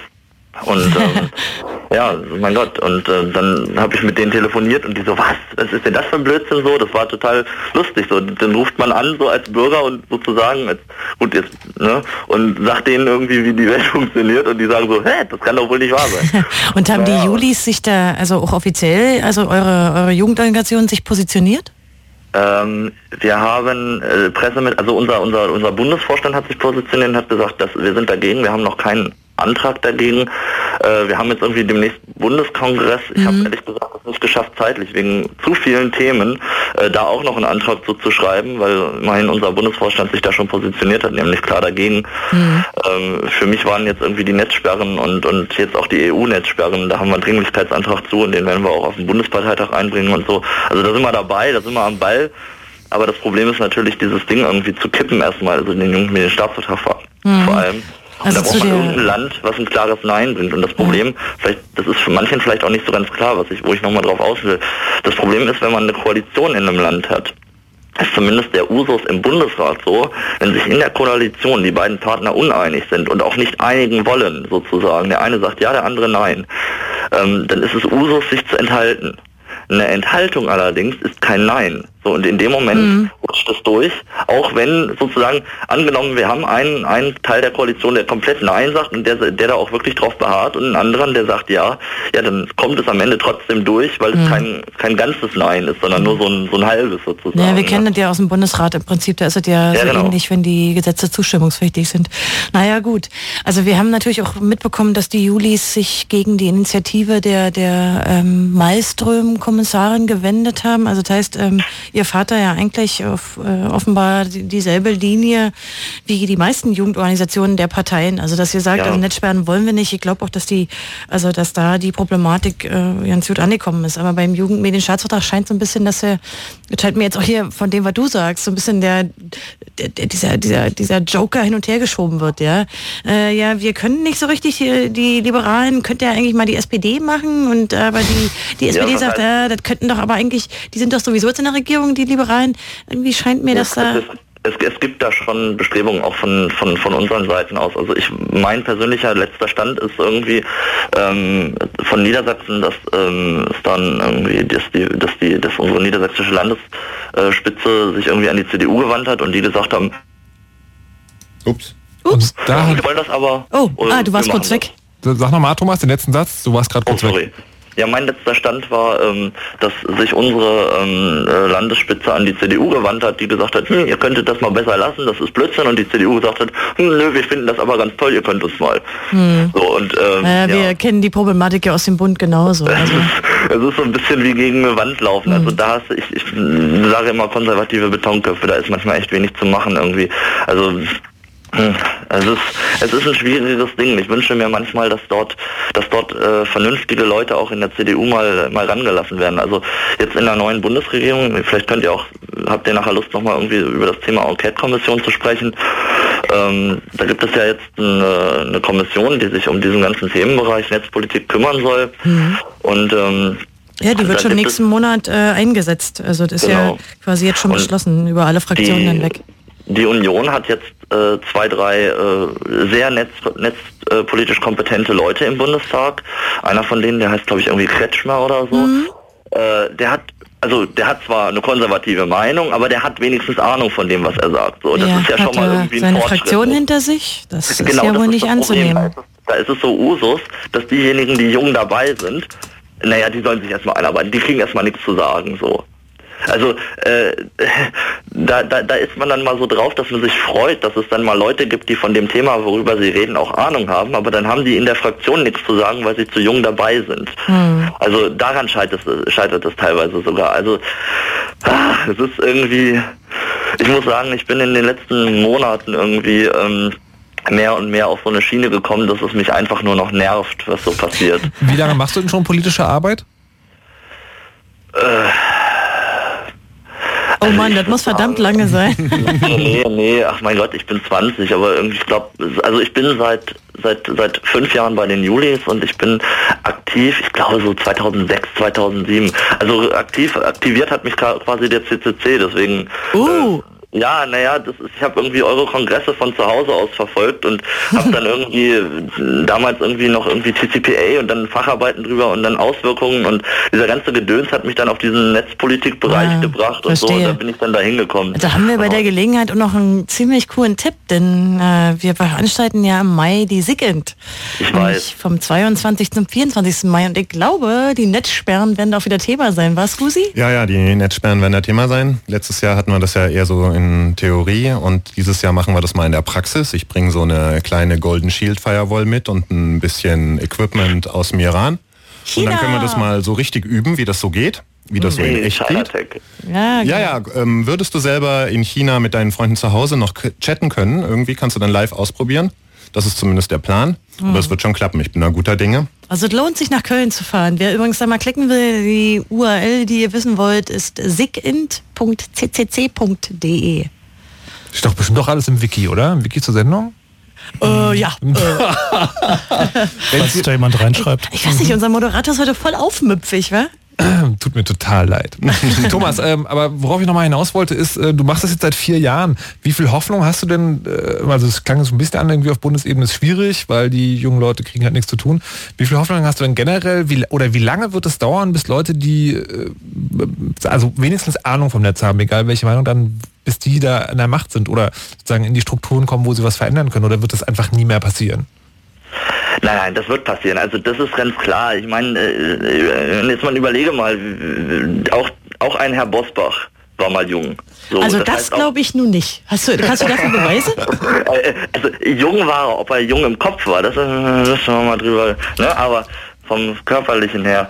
Na äh, gut, nee. wollen wir das mal annehmen. Also die, die Schwierigkeit der, der, der wird mal jung gewesen sein, gehe ich doch mal von aus. Also das heißt, man wächst da rein. So, wir haben jetzt langsam die Zeit, dass diejenigen, die sich mit diesen Themen wirklich auskennen, und selbst durch den Faktor, dass sie genervt von der aktuellen Politik sind, sich der Sache zuwenden. Also ich weiß zum Beispiel, zumindest aus unserer Fraktion, da kenne ich die Leute halt direkt, da weiß ich, das sind teilweise Leute, die kommen aus dem, aus, aus dem IT-Bereich, die haben dort jahrelang gearbeitet und die haben selber diese Kopfschmerzen gehabt, die wir gerade haben und sagen sich irgendwie, das kann doch nicht sein, dass es so alles so an der Realität vorbeiregiert wird und äh, wir sind, sitzen mittlerweile für uns im Bundestag. Also da bin ich schon mal relativ froh, deswegen bin ich auch ganz froh, dass es diese Enquete-Kommission gibt, dass zumindest aus fast allen Parteien äh, kompetente Leute da drin Okay, also wir werden jetzt gleich mal über die Enquete-Kommission sprechen. Okay. Das Wort ist jetzt einmal zu oft gefallen. Aber trotzdem mal die Frage, es ist äh, so nochmal auf, auf das zurückzukommen, was ich gerade gesagt habe. Es ist ja so in der Politik, hat man zumindest den Eindruck, es werden die jungen Leuten protegiert, die den alten Leuten in den Kram passen. Und da ist ja Netzverständnis sozusagen nicht wirklich am Start mittlerweile. Meinst du nicht, es besteht die Gefahr, dass sozusagen, dass immer jetzt auch weiterhin die Leute, also in den Strukturen nach oben wandern, die halt sozusagen diese konservativen Einstellungen zum Netz haben? Nein, nein, nein. Also ich bin da ziemlich optimistisch, muss ich sagen, weil zumindest in allen Parteien, außer, ja, ich sehe es zumindest in der CDU noch nicht aktiv, äh, gibt es ja relativ starke Bewegungen, äh, sich dieser Netzpolitik zu öffnen. So ganz egal jetzt in welchem Format ähm, und in welcher in welcher Brand, Breitbandigkeit das Ganze dann am Ende des Tages doch stattfindet, aber zumindest in allen anderen Parteien sieht man, dass es sich öffnet. So und äh, da werden auch die langfristig nicht drum herum kommen, sich dahingehend zu öffnen und diesen Leuten irgendwie endlich mal Gehör zu geben. Wie lange werden wir noch warten müssen? Letzte Frage.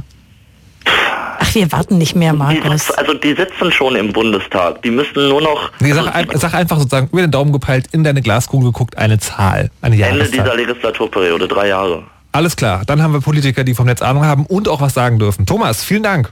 Ich wünsche euch noch einen schönen Abend. Jo, ja. Ebenfalls. So, ähm, ich wäre jetzt also tatsächlich dafür, wenn jetzt nicht irgendwie der, die große Rebellion kommt, dass wir mal über diese komische Enquete, wie heißt das richtig? Die Enquete-Kommission. Die Enquete-Kommission, weil ähm, es geht ja im Prinzip heute bei den drei Sachen, die wir besprechen, darum, wie geht Politik mit dem Netz um. Mhm. Und ähm, das Positivste, was ich über diese Enquete-Position gehört habe, ist, es ist so eine Art äh, Ausbildungslager für Politiker, damit die irgendwie davon mal Plan haben.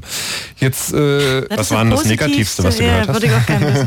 äh, oh Gott, muss ich mir überlegen. Ähm, während ich das überlege, kannst, Konstanze, du bist ja irgendwie mit dabei dabei, mhm. hat man gehört. Also Was ist, so, ist, das jetzt eigentlich? Eine Enquete-Kommission ist äh, eigentlich eine Art Untersuchungskommission. Die soll sich also einem bestimmten Thema widmen und dazu über viele oder einige Monate, in diesem Fall sind es genau zwei Jahre, äh, sich Meinung zu bestimmten vorher im Antrag festgelegten Themen bilden und äh, Ende dieser Enquete-Kommission bildet ein sogenannter Abschlussbericht. Das heißt, in diesem Fall besteht sie aus 37 Abgeordneten des Bundes und 37 technischen Sachverständigen in diesem Fall. Nicht alle technische Sachverständige, aber Sachverständige. Das heißt also, dass die paritätisch besetzt ist. Äh, die fünf Fraktionen im Bundestag stellen also gemäß ihrer Zahlen im Bundestag Bundestag dort diese 17 Abgeordneten und jeder, jeweils einer hat einen Sachverständigen. Äh, ich bin einer von diesen und ungefähr die Hälfte der 17 Sachverständigen ist bis, ja, so bis heute benannt worden. Einige Fraktionen haben sich da noch nicht geäußert, aber es wird so sein, dass schon im, jetzt am Anfang April in der nächsten Sitzungswoche wird sich diese Enquete-Kommission konstituieren. Und dann passiert die zwei Jahre was? Ihr redet? Man trifft sich dort äh, so meistens in, äh, in, der, in, in, der großen Runde alle Vierteljahre, aber es gibt auch noch Unterausschüsse und man wird die Themen, die vorher festgelegt sind, debattieren und es soll auch öffentlich sein, wird uns natürlich sehr freut. Gibt es denn schon die Themen? Äh, ja klar, der Antrag ist auch im Netz, da kann man sich mal angucken, es ist eine lange Liste. Also es geht auch, geht natürlich auch um geistiges Eigentum, ja, ne? es geht auch um Medienkompetenz, also schon die Fragen, die wir hier besprochen haben. Es geht aber auch um so weit wie Green IT, äh, E-Participation, also schon netzpolitische Themen, die wir schon lange debattieren, aber in, im Fokus des Bundestags jetzt nicht eben standen. So, und was kommt da hinten raus?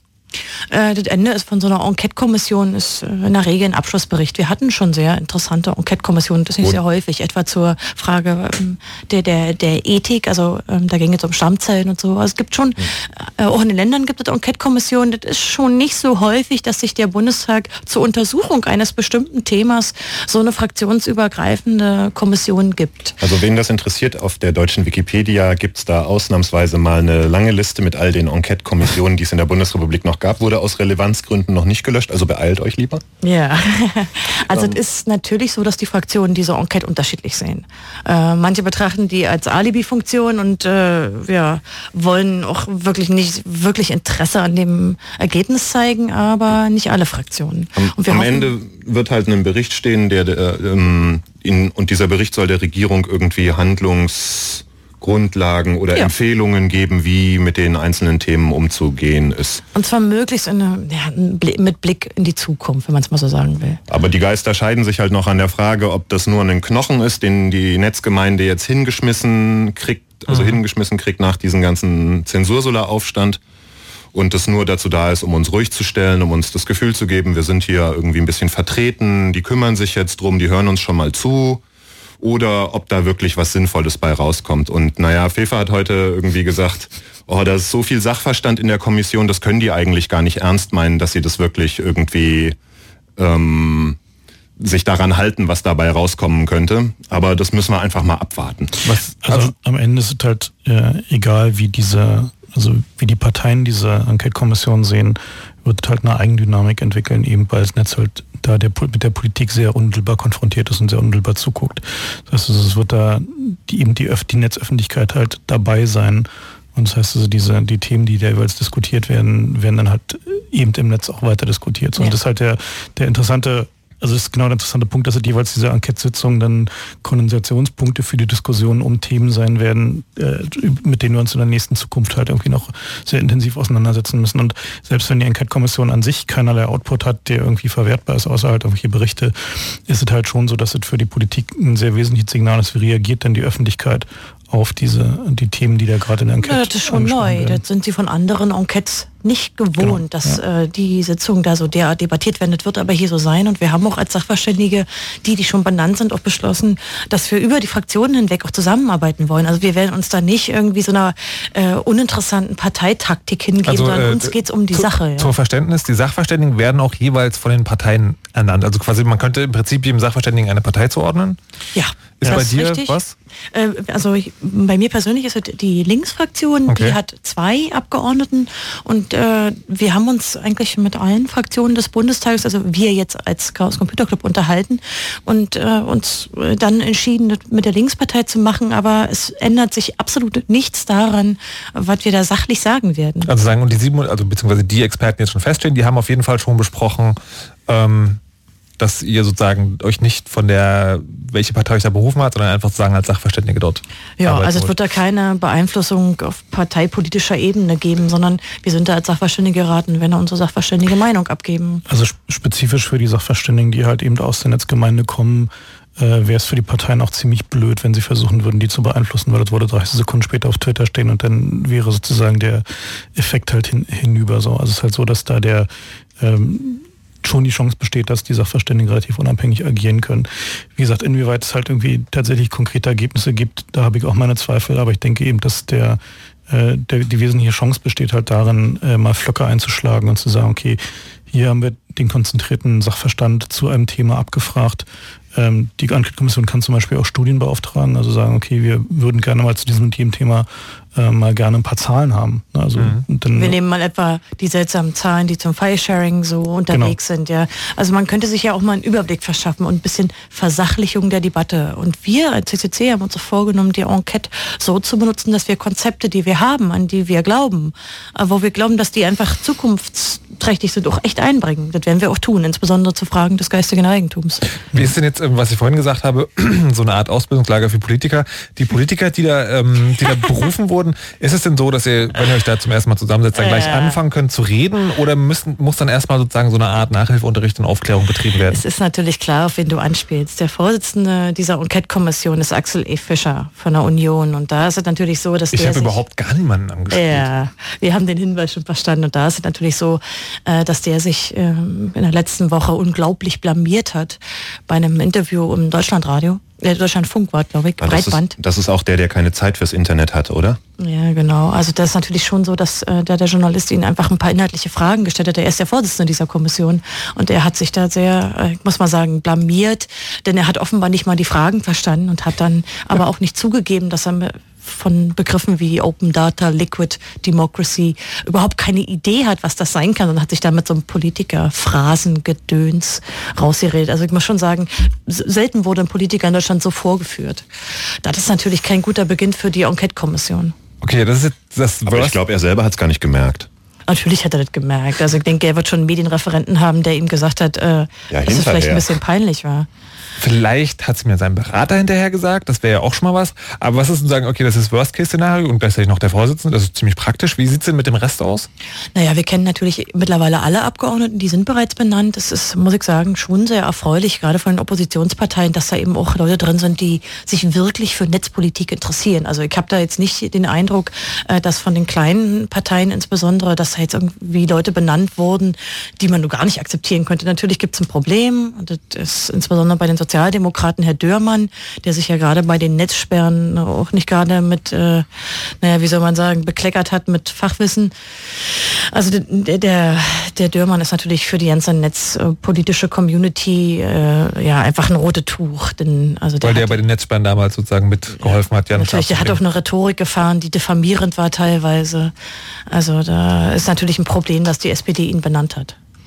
Ich schätze mal, das spiegelt sich dann halt auch genau wie in den anderen Fraktionen äh, da schon so ein bisschen die, die Balance zwischen denen, die es verstanden haben und der Hausmeisterfraktion, die halt Naja, irgendwie man muss sehen, die SPD hat sich unmittelbar nach der Wahl von ihren eigenen Entscheidungen zum Zugangserschwerungsgesetz abgesetzt. Sie hat gesagt, nein, wir wollen diese Zugangserschwerungsgesetz nicht mehr, unmittelbar nach der Wahl. Aber sie haben denjenigen, der es am meisten protegiert hat, nämlich den Herrn Dörmann, dennoch in diese Kommission benannt für Netzpolitik. Das ist doch, eigentlich ist das unerhört.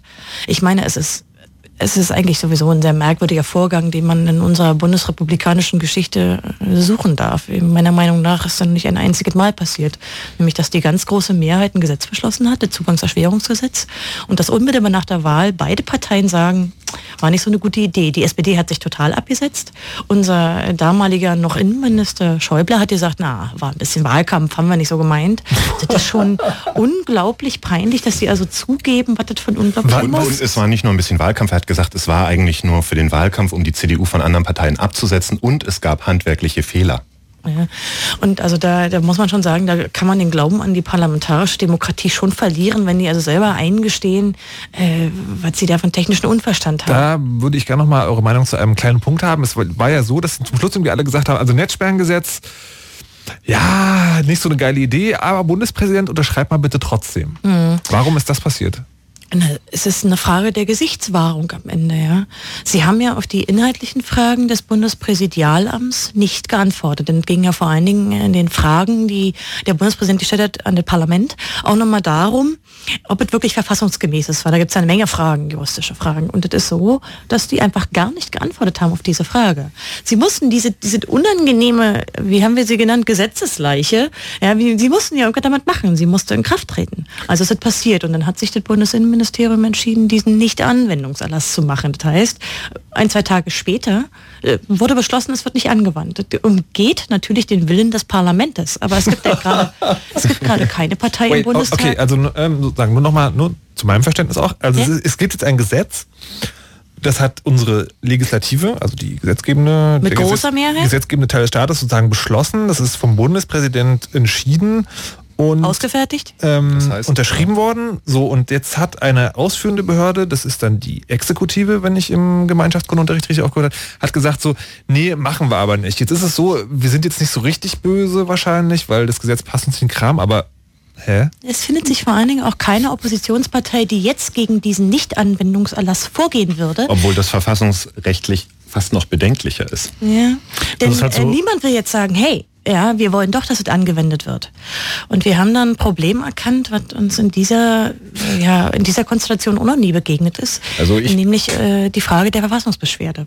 Dieses Gesetz ist ja in Kraft und im Prinzip könnten sich jetzt verschiedene Initiativen, die die Verfassungsbeschwerden dagegen ja auch bereits vorbereiten, nach Karlsruhe wenden. Das können sie aber nicht, denn der Nicht-Anwendungserlass hat genau diese Frist, die man haben kann, wenn man in Karlsruhe Beschwerde einlegt, also ein Jahr. Du hast ein Jahr Zeit, um in Karlsruhe zu klagen, aber du kannst nur klagen Beschwerde. A oder Beschwerde einlegen. Du kannst aber das nur machen, wenn A das Gesetz in Kraft ist, Mhm. ausgefertigt, das ist es inzwischen, aber es muss auch angewendet werden. Also und das wird es nicht für das nächste Jahr und deswegen kann sich das auch noch Du brauchst einen konkreten Betroffenen. Das heißt, du musst Hm. in so einer Verfassungsbeschwerde genau beschreiben, welche oder welcher, können eine oder mehrere Personen sein, direkt von so einem Gesetz betroffen sind. Das kann natürlich nicht passieren, solange es nicht angewendet wird. Das heißt, Mhm. hier hat sich äh, der BMI auch gleich noch hintenrum eine Methode ausgesagt, um wirkungsvoll eine Verfassungsbeschwerde, die mit hoher Wahrscheinlichkeit recht peinlich ausgeht äh, für die Regierung, äh, auszuhebeln. Da, ich denke, da müssen wir auch noch mal mit Juristen reden. Das kann, Also ich wollte gerade sagen, das hört sich sozusagen nach so einer Art äh, Loch an. Das ist ein Hack, würde ich Ja, sagen. ein Hack. Das ist ein Hack. Ja. Okay, das heißt, ihr seid gerade von der Regierung geowned? Nee, nee, Äh, die nee. Regierung hat ihr, ihr parlamentarisches System geowned. Denn das BMI gehört ja quasi zur Regierung, wenn man so rumzählen will. Ja, ja, aber wir haben trotzdem den Punkt, dass sozusagen möglicherweise in einem Jahr ein Gesetz in Kraft tritt und dann nicht mehr Verfassungsbeschwerde eingelegt werden kann, weil... Genau. Also das heißt, ist ja dann Also wenn man sich ziemlich so plastisch, Schachzug. plastisch vorstellen will, dann läuft da halt so ein Zombie durch den Reichstag und so. Naja, der Wow. Punkt ist natürlich auch dran, das muss man sich mal ein bisschen überlegen. Die Zeit äh, dieses Nicht-Anwendungserlasses soll ja auch genutzt werden für eine gewisse Evaluation. Die findet auch derzeit schon statt. BKA weist etwa schon Zahlen vor für äh, Januar und Februar. Also wo waren Seiten, die gemeldet wurden, konnten die gelöscht werden und so weiter.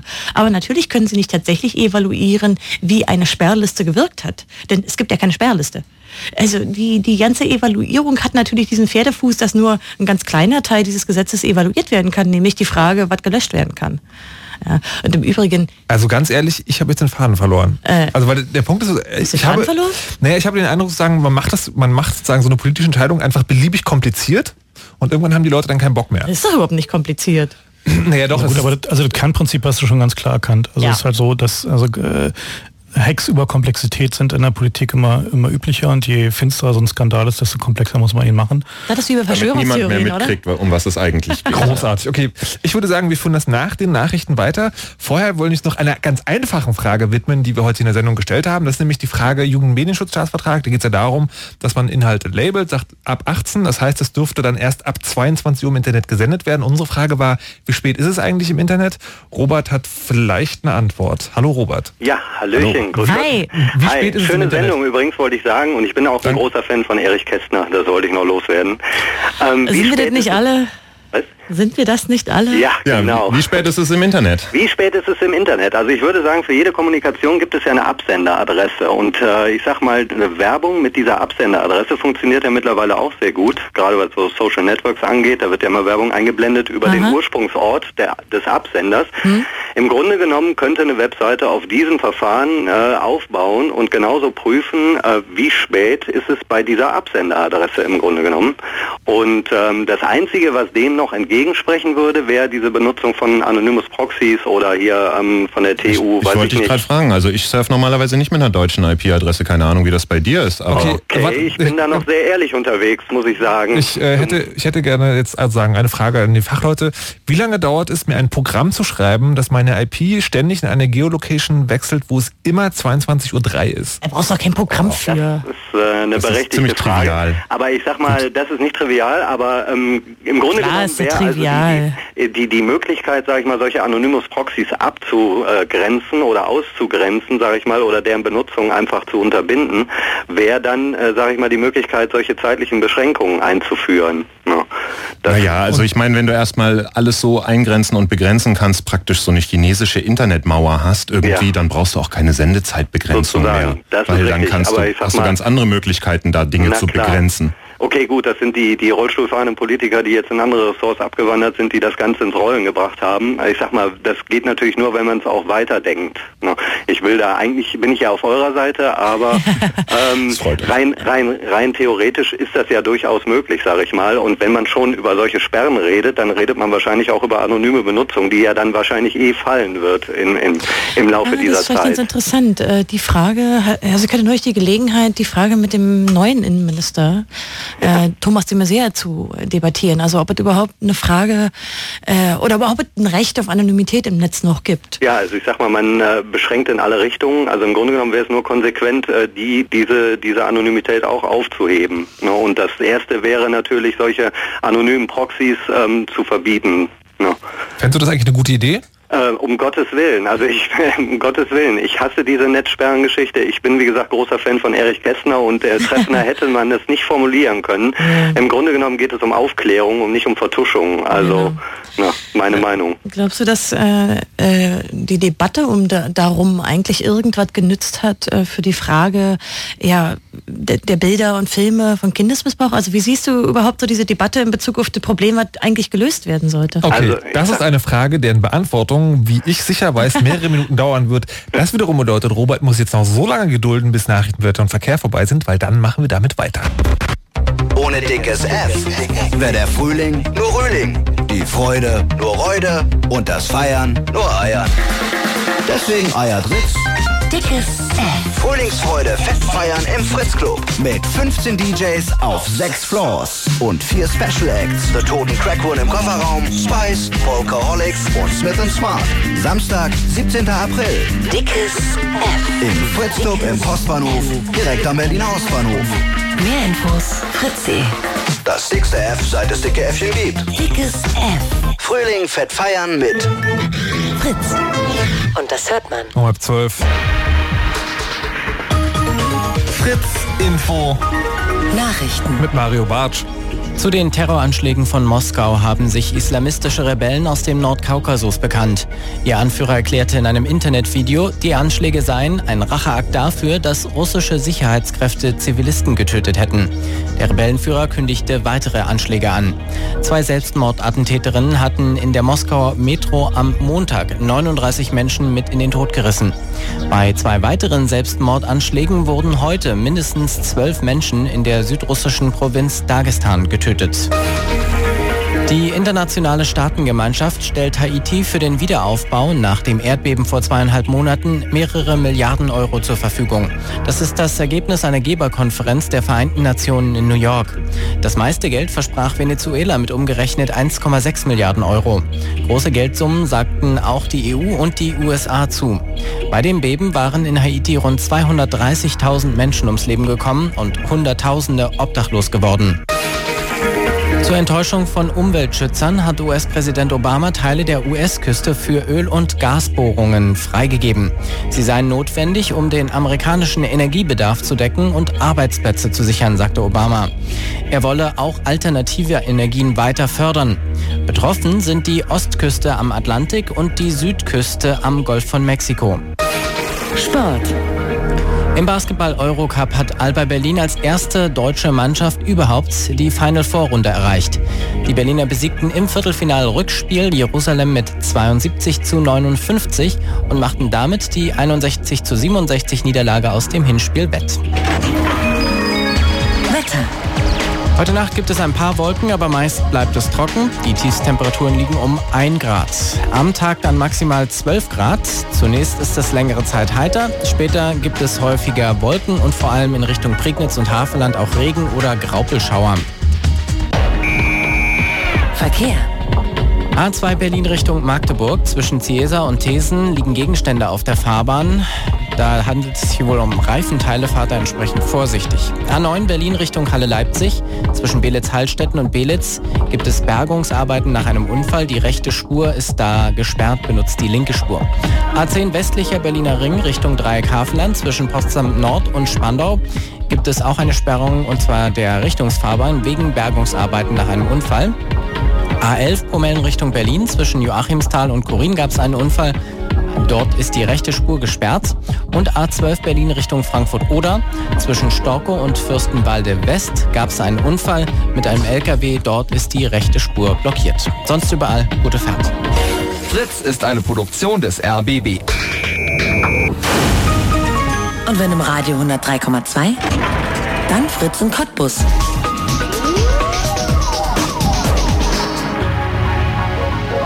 Die zwei Sprechstunden.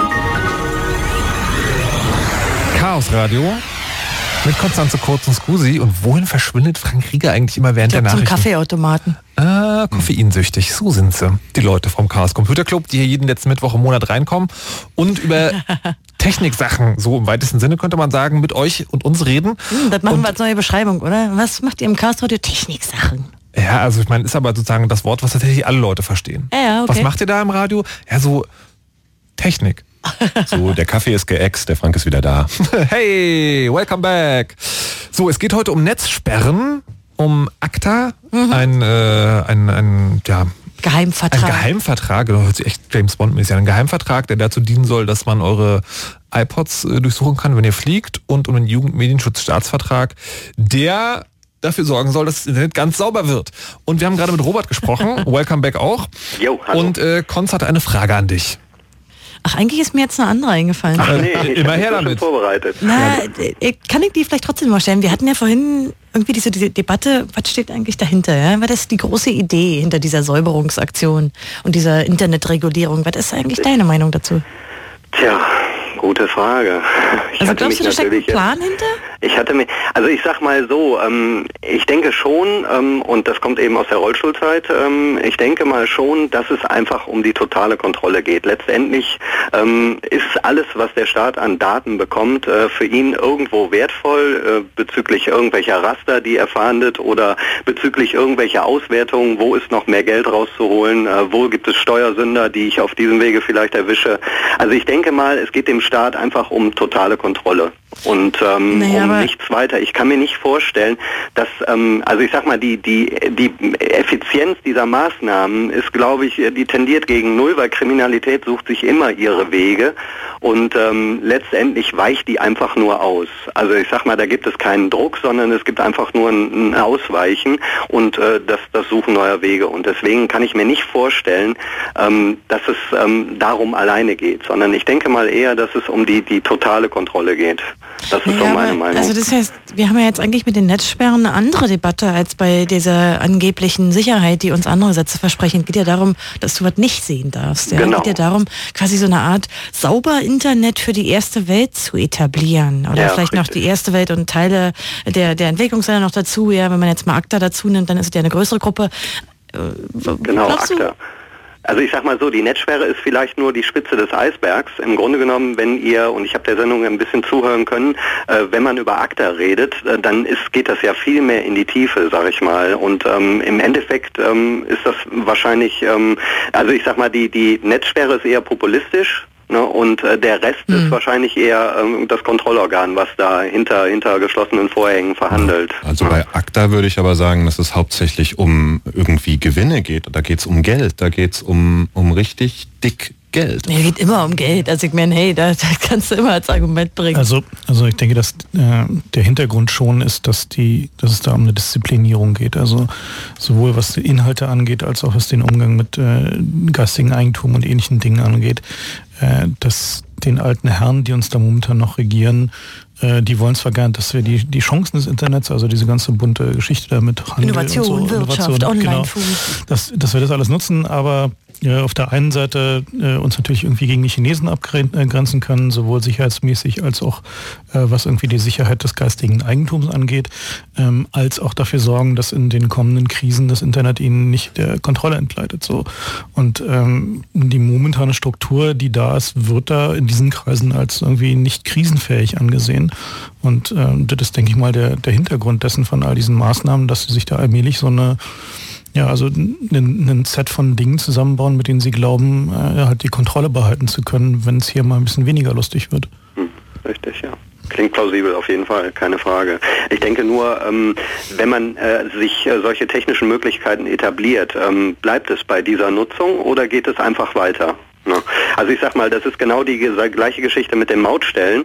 Ähm, ich habe damals schon überlegt, warum nicht auch äh, den Fahrer fotografieren? Nicht, warum fotografiert man nur das Kennzeichen? Im Grunde genommen fotografiert man mit Sicherheit auch den Fahrer, dann macht man eine Gesichtsfelderkennung und schon hat man noch, noch perfektere Bewegungsdaten als vielleicht mit einer triangulären Ortung über das Handy, was er da mit sich führt. Zumindest im deutschen Mautsystem werden die Fahrer üblicherweise mit fotografiert. Richtig, genau. Aber Baden-Württemberg war, glaube ich, das erste Land, was das mal öffentlich, ähm, öffentlich gemacht hat. Ich meine, es gab da mal eine Diskussion, dass es eben nicht wir gemacht kommen wird. vom Thema. Ich wollte gerade sagen, ähm, okay. äh, Mautstellen, okay, wir haben jetzt also sagen, einen, aber, ich sag aber ja, der, der, die Nutzung der Möglichkeiten. der ne? Verweis ist gut. Ähm, wie war es denn bisher mit neuen Technologien und Möglichkeiten und wie wurden sie bisher genutzt? Und bisher wurden sie meistens ähm, dann ausgebaut nachträglich und es wurde hinterher irgendwie Dinge auch anders genutzt, als sie Wir erst haben natürlich auch schon gesehen, wer da Interesse hat. Wir haben eine Debatte gehabt über unerlaubte Glücksspiele, natürlich über die Fragen von urheberrechtlich geschützten Werken. Wir haben über Nazi-Seiten, also alles das Genau. kam ja im Ein Wahlkampf. gutes Das kam Beispiel, ja schon hoch. um da nochmal zurückzukommen, das geht jetzt auch wieder zurück auf die Netzsperren.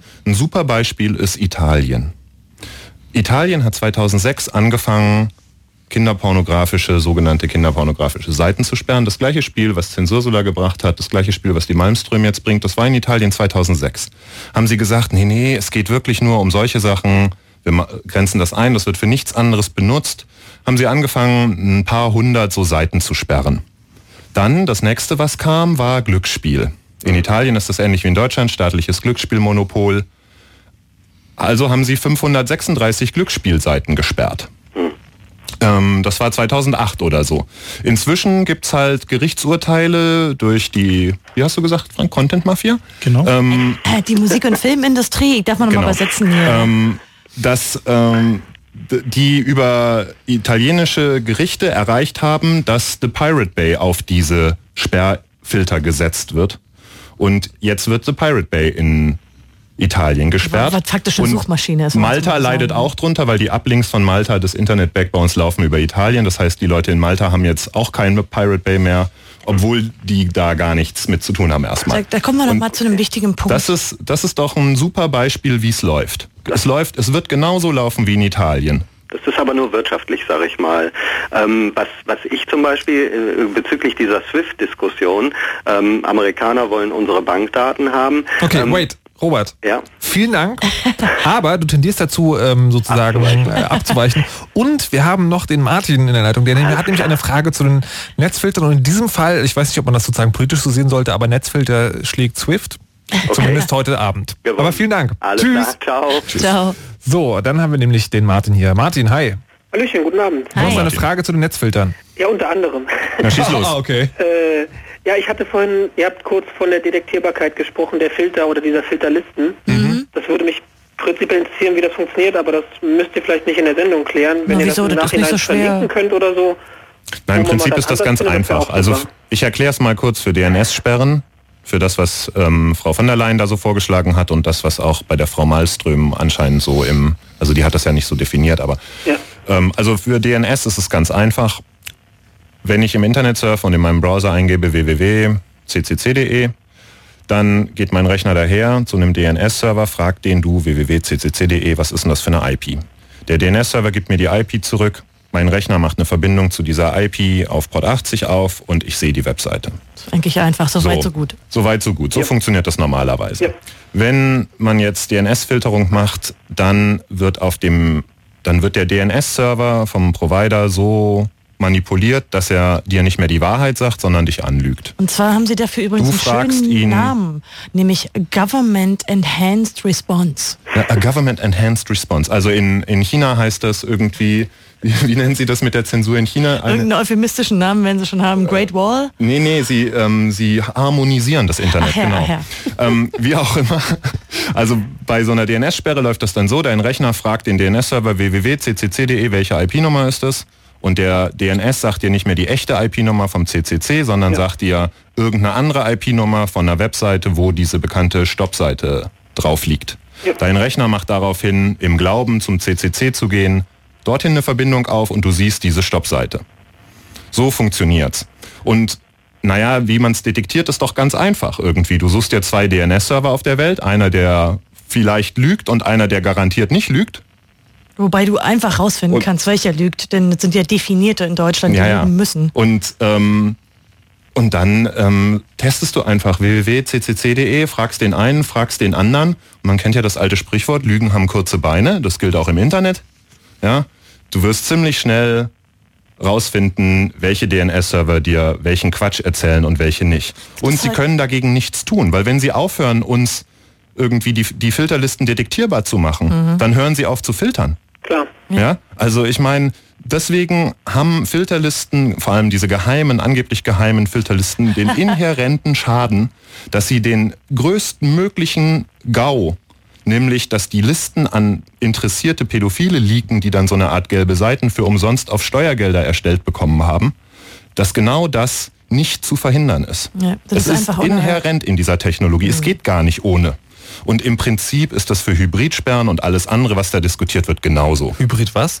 Hybridsperren. Naja, wir sollten darüber mal sprechen, da das, das Innenministerium derzeit sagt, Hybridsperren wären vielleicht für ein neues Zugangserschwerungsgesetz eine Idee. Die wollen ja daran festhalten. Ja, das macht es auch nicht unmöglich. was sind denn Also Hybridsperren funktioniert so, dass ich nicht mehr die DNS manipuliere, die DNS-Server, die dann mir eine falsche IP zurückgeben, sondern ich definiere erstmal, was ich sperren will. Also mhm. ich sage, ich will den CCC sperren, der hat eine IP-Nummer oder vielleicht ist auch so ein ganz geheimer Wunsch von dir? Nee, nee, das gibt's wirklich. Das wird in England gemacht. Das CleanFeed-Programm aus Großbritannien funktioniert genau nach diesem Prinzip. Das ähm, in Australien diskutierte Zensursystem funktioniert auch genau nach diesem mhm. Prinzip.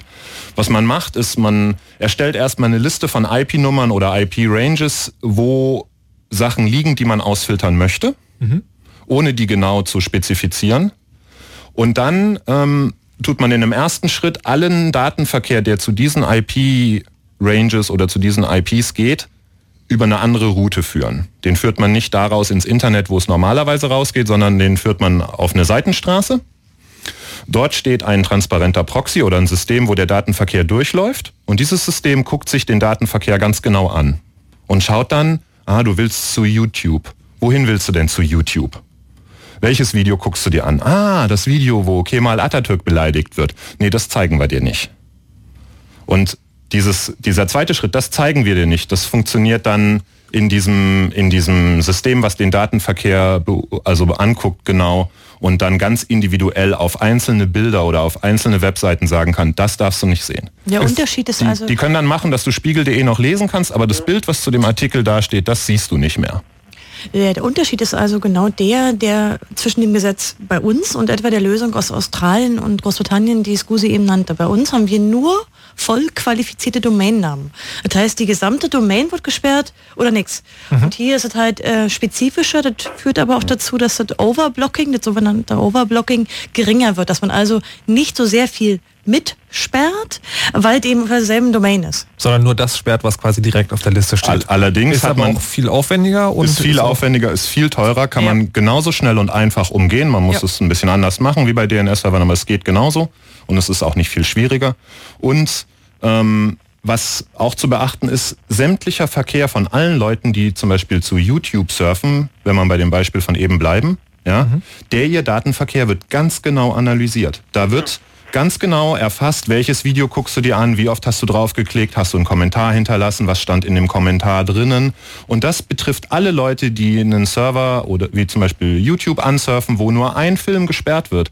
Aber alle Leute, die zu YouTube gehen, egal was sie sich angucken, werden durch den Filter durchlaufen und ihre Daten werden erfasst, ausgewertet und so weiter. Und so ein System ist natürlich der perfekte Einstieg zur Zensur und so machen, also das Prinzip wird ja in China mitunter auch angewendet.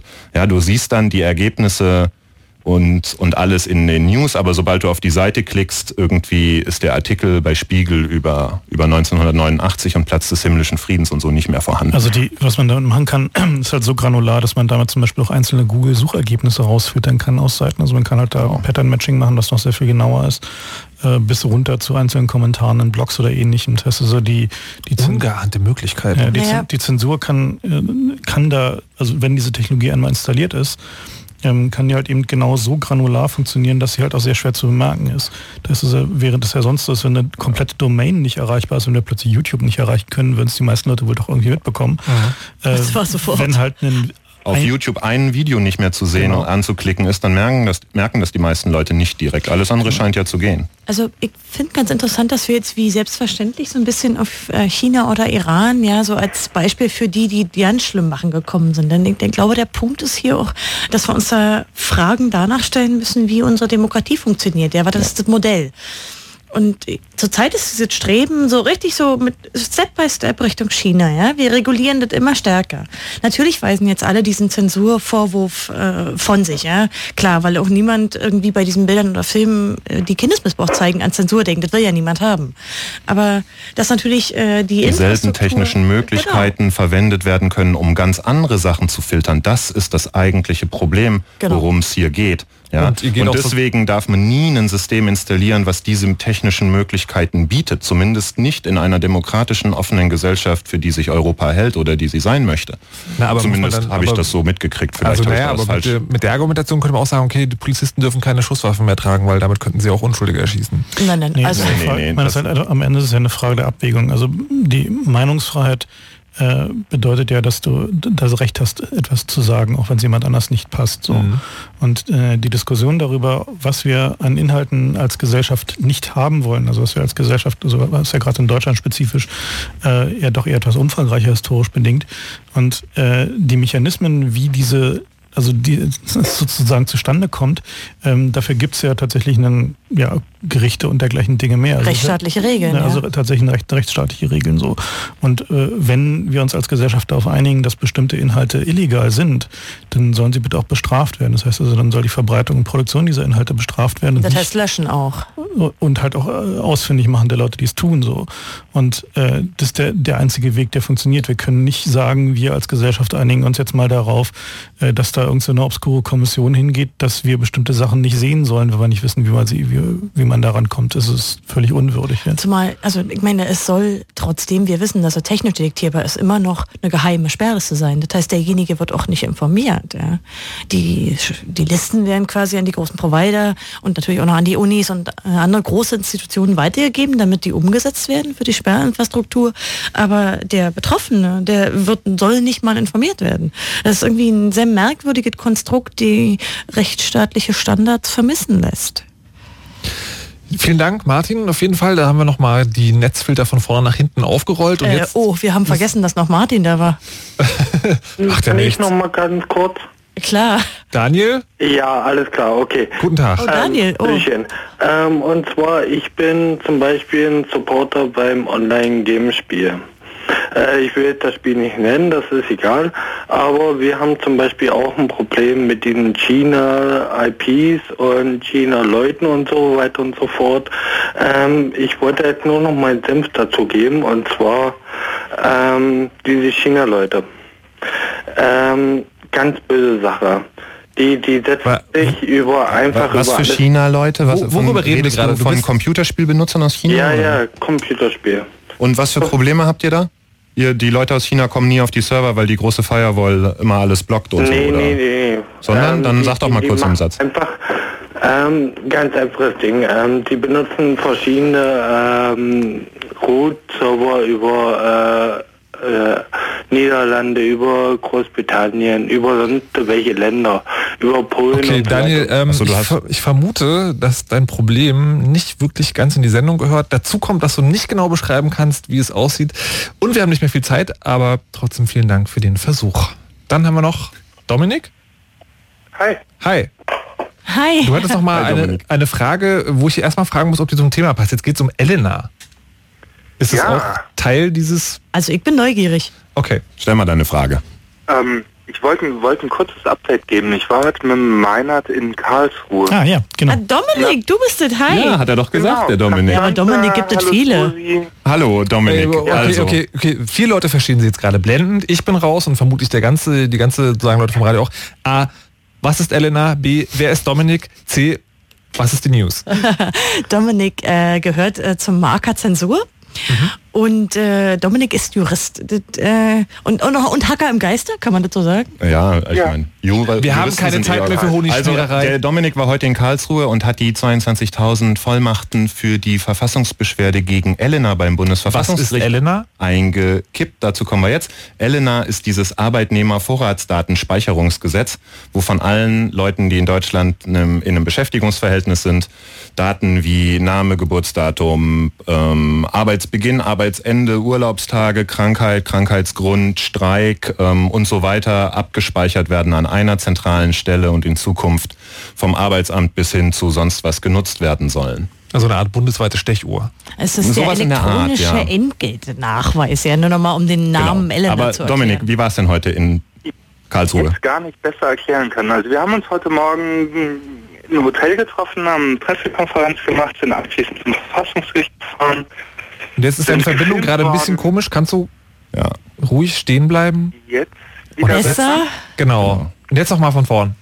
Ähm, wir haben uns im Hotel getroffen gestern Abend, sind heute Morgen zum Verfassungsgericht gefahren, nachdem wir eine Pressekonferenz gemacht haben und haben anschließend die, die, die Vollmachten mit 62 Ordnern abgegeben und haben versucht, das Thema nochmal in die große Öffentlichkeit reinzudrücken. Hm, ihr müsst einen Bollerwagen dabei gehabt haben, oder? Das war ein größerer Bollerwagen. Ja. Wie viel 62 Aktenordner voll? genau, 62 Ordentlich, Leitsordner ja. plus nochmal 5 Leitsordner Beschwerdeschrift. Okay. um die Kurve zu bekommen zu dem Thema, ähm, das kann ganz prima genutzt werden, um Persönlichkeitsprofile ein, anzulegen. Also nicht im Hinblick auf Kommunikationsdaten, sondern im Hinblick auf die Frage, was kann jemand denn wirtschaftlich stemmen? Du meinst jetzt Industriespionage oder was? Darauf läuft es wohl hinaus. Ja, okay, gut, dass man mit Arbeitnehmerdaten irgendwie hervorragende Betriebsspionage ähm, betreiben kann und auch über die Arbeitnehmer eine Menge herausfindet, das ist, glaube ich, klar, wenn man fünf Minuten drüber nachdenkt. Ähm, aber wir schweifen schon wieder so vom Thema ab und haben nicht mehr viel Zeit. Okay, Gab es Dominik- noch was ähm, ganz Großartiges heute aus Karlsruhe zu berichten? Ähm, Außer, dass die Klage jetzt eingereicht ist? Eingereicht und alle sind gespannt. Okay. Okay. Alles klar. Die nächste Ganz Verfassungsklage. herzlichen Dank für die Unterstützung von euch. Ja, bitte. Die nächste Verfassungsbeschwerde ist also am Start, ist heute abgegeben worden und ähm, die Strategie ist quasi, wir bewerfen die Leute so lange mit Papier, bis sie bluten. so, wir haben jetzt noch zwei Minuten quasi. Um müssen wir, noch müssen wir noch dementieren. Also es ist schon so, dass das Verfassungsgericht schon hinguckt, wie viele Leute sich für ein Thema interessieren. Und äh, ist halt gerade bei der Vorratsdatenspeicherung war es halt auch schon ein deutlicher, wichtiger Punkt, äh, dass sich so viele Leute dafür interessiert haben, sich so viele Leute engagiert haben. Insofern ähm, macht sowas tatsächlich auch schon Sinn. Naja, bei den Netzsperren ja wohl auch. Also Genau. ohne die Petition von den fast 140.000 Leuten hätten wir nie erreicht, was wir erreicht haben, nämlich dass dieses Gesetz nicht angewendet wird. Das, was wir wollten und wir haben es hingekriegt. Aber es ist tatsächlich sozusagen aufgrund der Petition, Aber ich denke schon, dass die Gegenöffentlichkeit und auch die sachlichen Argumente, die wir von Pontius zu Pilatus getragen haben, dazu beigetragen haben. Es ist ja jetzt noch so, dass der Unionsfraktion im Bundestag der Schrecken in den Knochen steckt über diese öffentliche Empörung. Also spezifisch bei so einem Thema, wo sie dachten, irgendwie da ist kein ernsthafter Widerstand zu erwarten. Ja, Genau, das gerade bei diesem emotionalen, ja. Und dann Okay. ist es ganz. Worüber werden wir in einem Jahr an dieser Stelle reden? Tja, vermutlich irgendwie immer noch über die EU. Wie lange glaube- dauert das so? Äh, ist völlig unklar. Also die, die Prozesse in der EU können sehr schnell oder sehr langsam passieren. Jetzt, da das Europäische Parlament auch ein Wörtchen mitzureden hat. Naja, Äh, außerdem in Schweden bald Wahlen, nicht wahr? Und es ist Genau. eine schwedische EU-Kommissarin. Schweden Das hat eine sehr lustig. aktive Piratenpartei. Also, hey komm, wir kriegen das auch Okay, in wir hatten jetzt, hin. also wir hatten jetzt zwei Stunden Spaß mit äh, Netzsperren, einem ACTA-Geheimvertrag und einem Jugendmedienschutzstaatsvertrag. Ähm, wir werden auch noch weiter damit Spaß haben, weil die EU mit drin hängt und dauert ein bisschen länger. Jetzt noch kurz ein Tipp, äh, wenn jemand die Sendung zugehört hat und sich weiter zu dem Thema informieren will, wo geht er hin? Also er kann sich zum einen an den AK Zensur wenden, der hat eine sehr umfangreiche Webseite und auch ein sehr großes Wiki, wo auch mittlerweile mehrsprachig alles da ist. Ähm, eine große Plattform ist auch Mogis, der Verein, der auch sehr viele Sprachen hat und ich glaube aber, dass man schlicht auch Google benutzen kann, denn wir haben ein Jahr über diese Netzsperren ähm, gestritten. Ja. Wir hatten auch schon mal eine Sendung dazu, wo wir auch einige technische Details genanzt haben. Ja, Die gibt's dann unter chaosradio.de. oh, ja genau. Und äh, Scusi hat noch eine Idee. Ja, ich, ähm, ich wollte noch mal kurz anmerken, wegen dem Jugendmedienstaatsvertrag, da gibt's eine Petition. Das Genau. Ist, also es gibt 16 Petitionen, nämlich für jedes Bundesland eine. Ja. Also ähm, es skaliert. man, man nehme Stift und, und Block und so zu, bereit, ne? oder einfach mal eine Tastatur. Die Adresse lautet, ich diktiere, http www.zensur-in.de. Wenn ihr das nicht da verstanden findet habt, ihr alles andere. könnt ihr ist diese nicht von uns, aber ich finde, man sollte es mal sagen. Da hat, will jemand irgendwie in 16 Landesparlamenten Petitionen einbringen. Also wenn ihr da mitmachen wollt und gegen seid, unterschreiben könnt, dann helft ihr da bestimmt, dass es nochmal auf die politische Agenda der Landtage kommt. Da wisst ihr jetzt also, wo es geht. Falls ihr die URL nicht genau verstanden habt, vielleicht trägt sie ja noch jemand ins Wiki ein. Hint, hint, hint. Einverstanden. Oder ihr äh, guckt einfach den, nach dem Podcast, den gibt's in wenigen Stunden auf fritz.de und dann bestimmt auch äh, im Laufe der Woche auf chaosradio.de. Vielen Dank euch fürs hier gewesen sein. Na, bitteschön. Äh, gerne doch. Es war auch sehr schön, dass ihr so früh gekommen seid. Wir bringen auch nächstes Mal eine Mate mit. Hey, das ist cool. Als nächstes kommen hier Smith und Smart und ich glaube, der Herr Smart hat eine neue Frisur, was ich ganz ungewöhnlich finde. Der hat Gesichtshaare. Der hat Gesichtshaare? Na, der wird sich wahrscheinlich auch gleich auf eine längere Diskussion mit einer hier anwesenden Frau einlassen müssen, was ich jetzt nicht näher kommentieren will. Ich sage vielen Dank euch auch fürs Zuhören und Mitmachen, wünsche euch viel Spaß im weiteren Verlauf der Nacht und sage bis zum nächsten Mal und macht immer schön eure Backups und lasst euch nicht überwachen. You know how all those bad boy rappers claim how much weed they drink, and how many 40s they smoke, and how many women they've kissed with at the same time. But you see, I'm addicted to something else. It's not about fancy cars or bling bling, unless it's a animation. I've seen more websites than any lousy ass browser. I've clicked more than Douglas Engelbart. I'm as bossy as Bowser. Don't even remember all my email addresses. And I've got more screen names than Sleepy's got mattresses. I need the internet like Whitney Houston needs crack. If you feel the same way, let me see a delicious this track.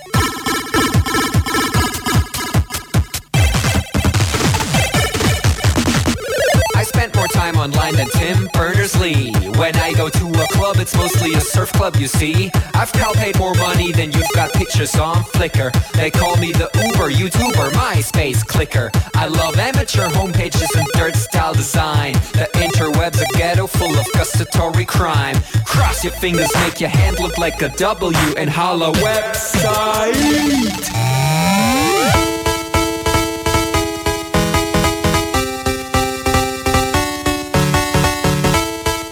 My future girlfriend.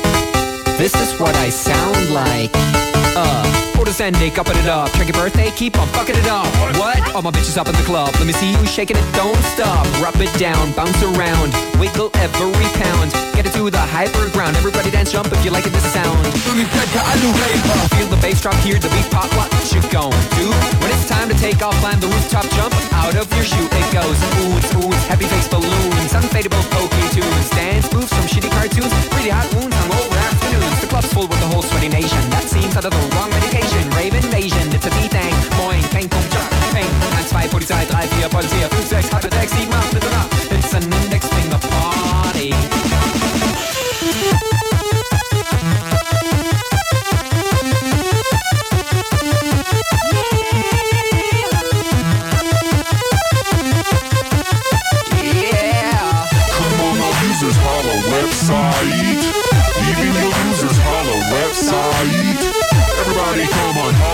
Website.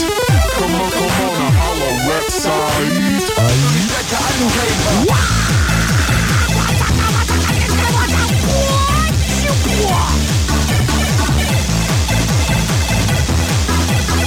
the next level, please.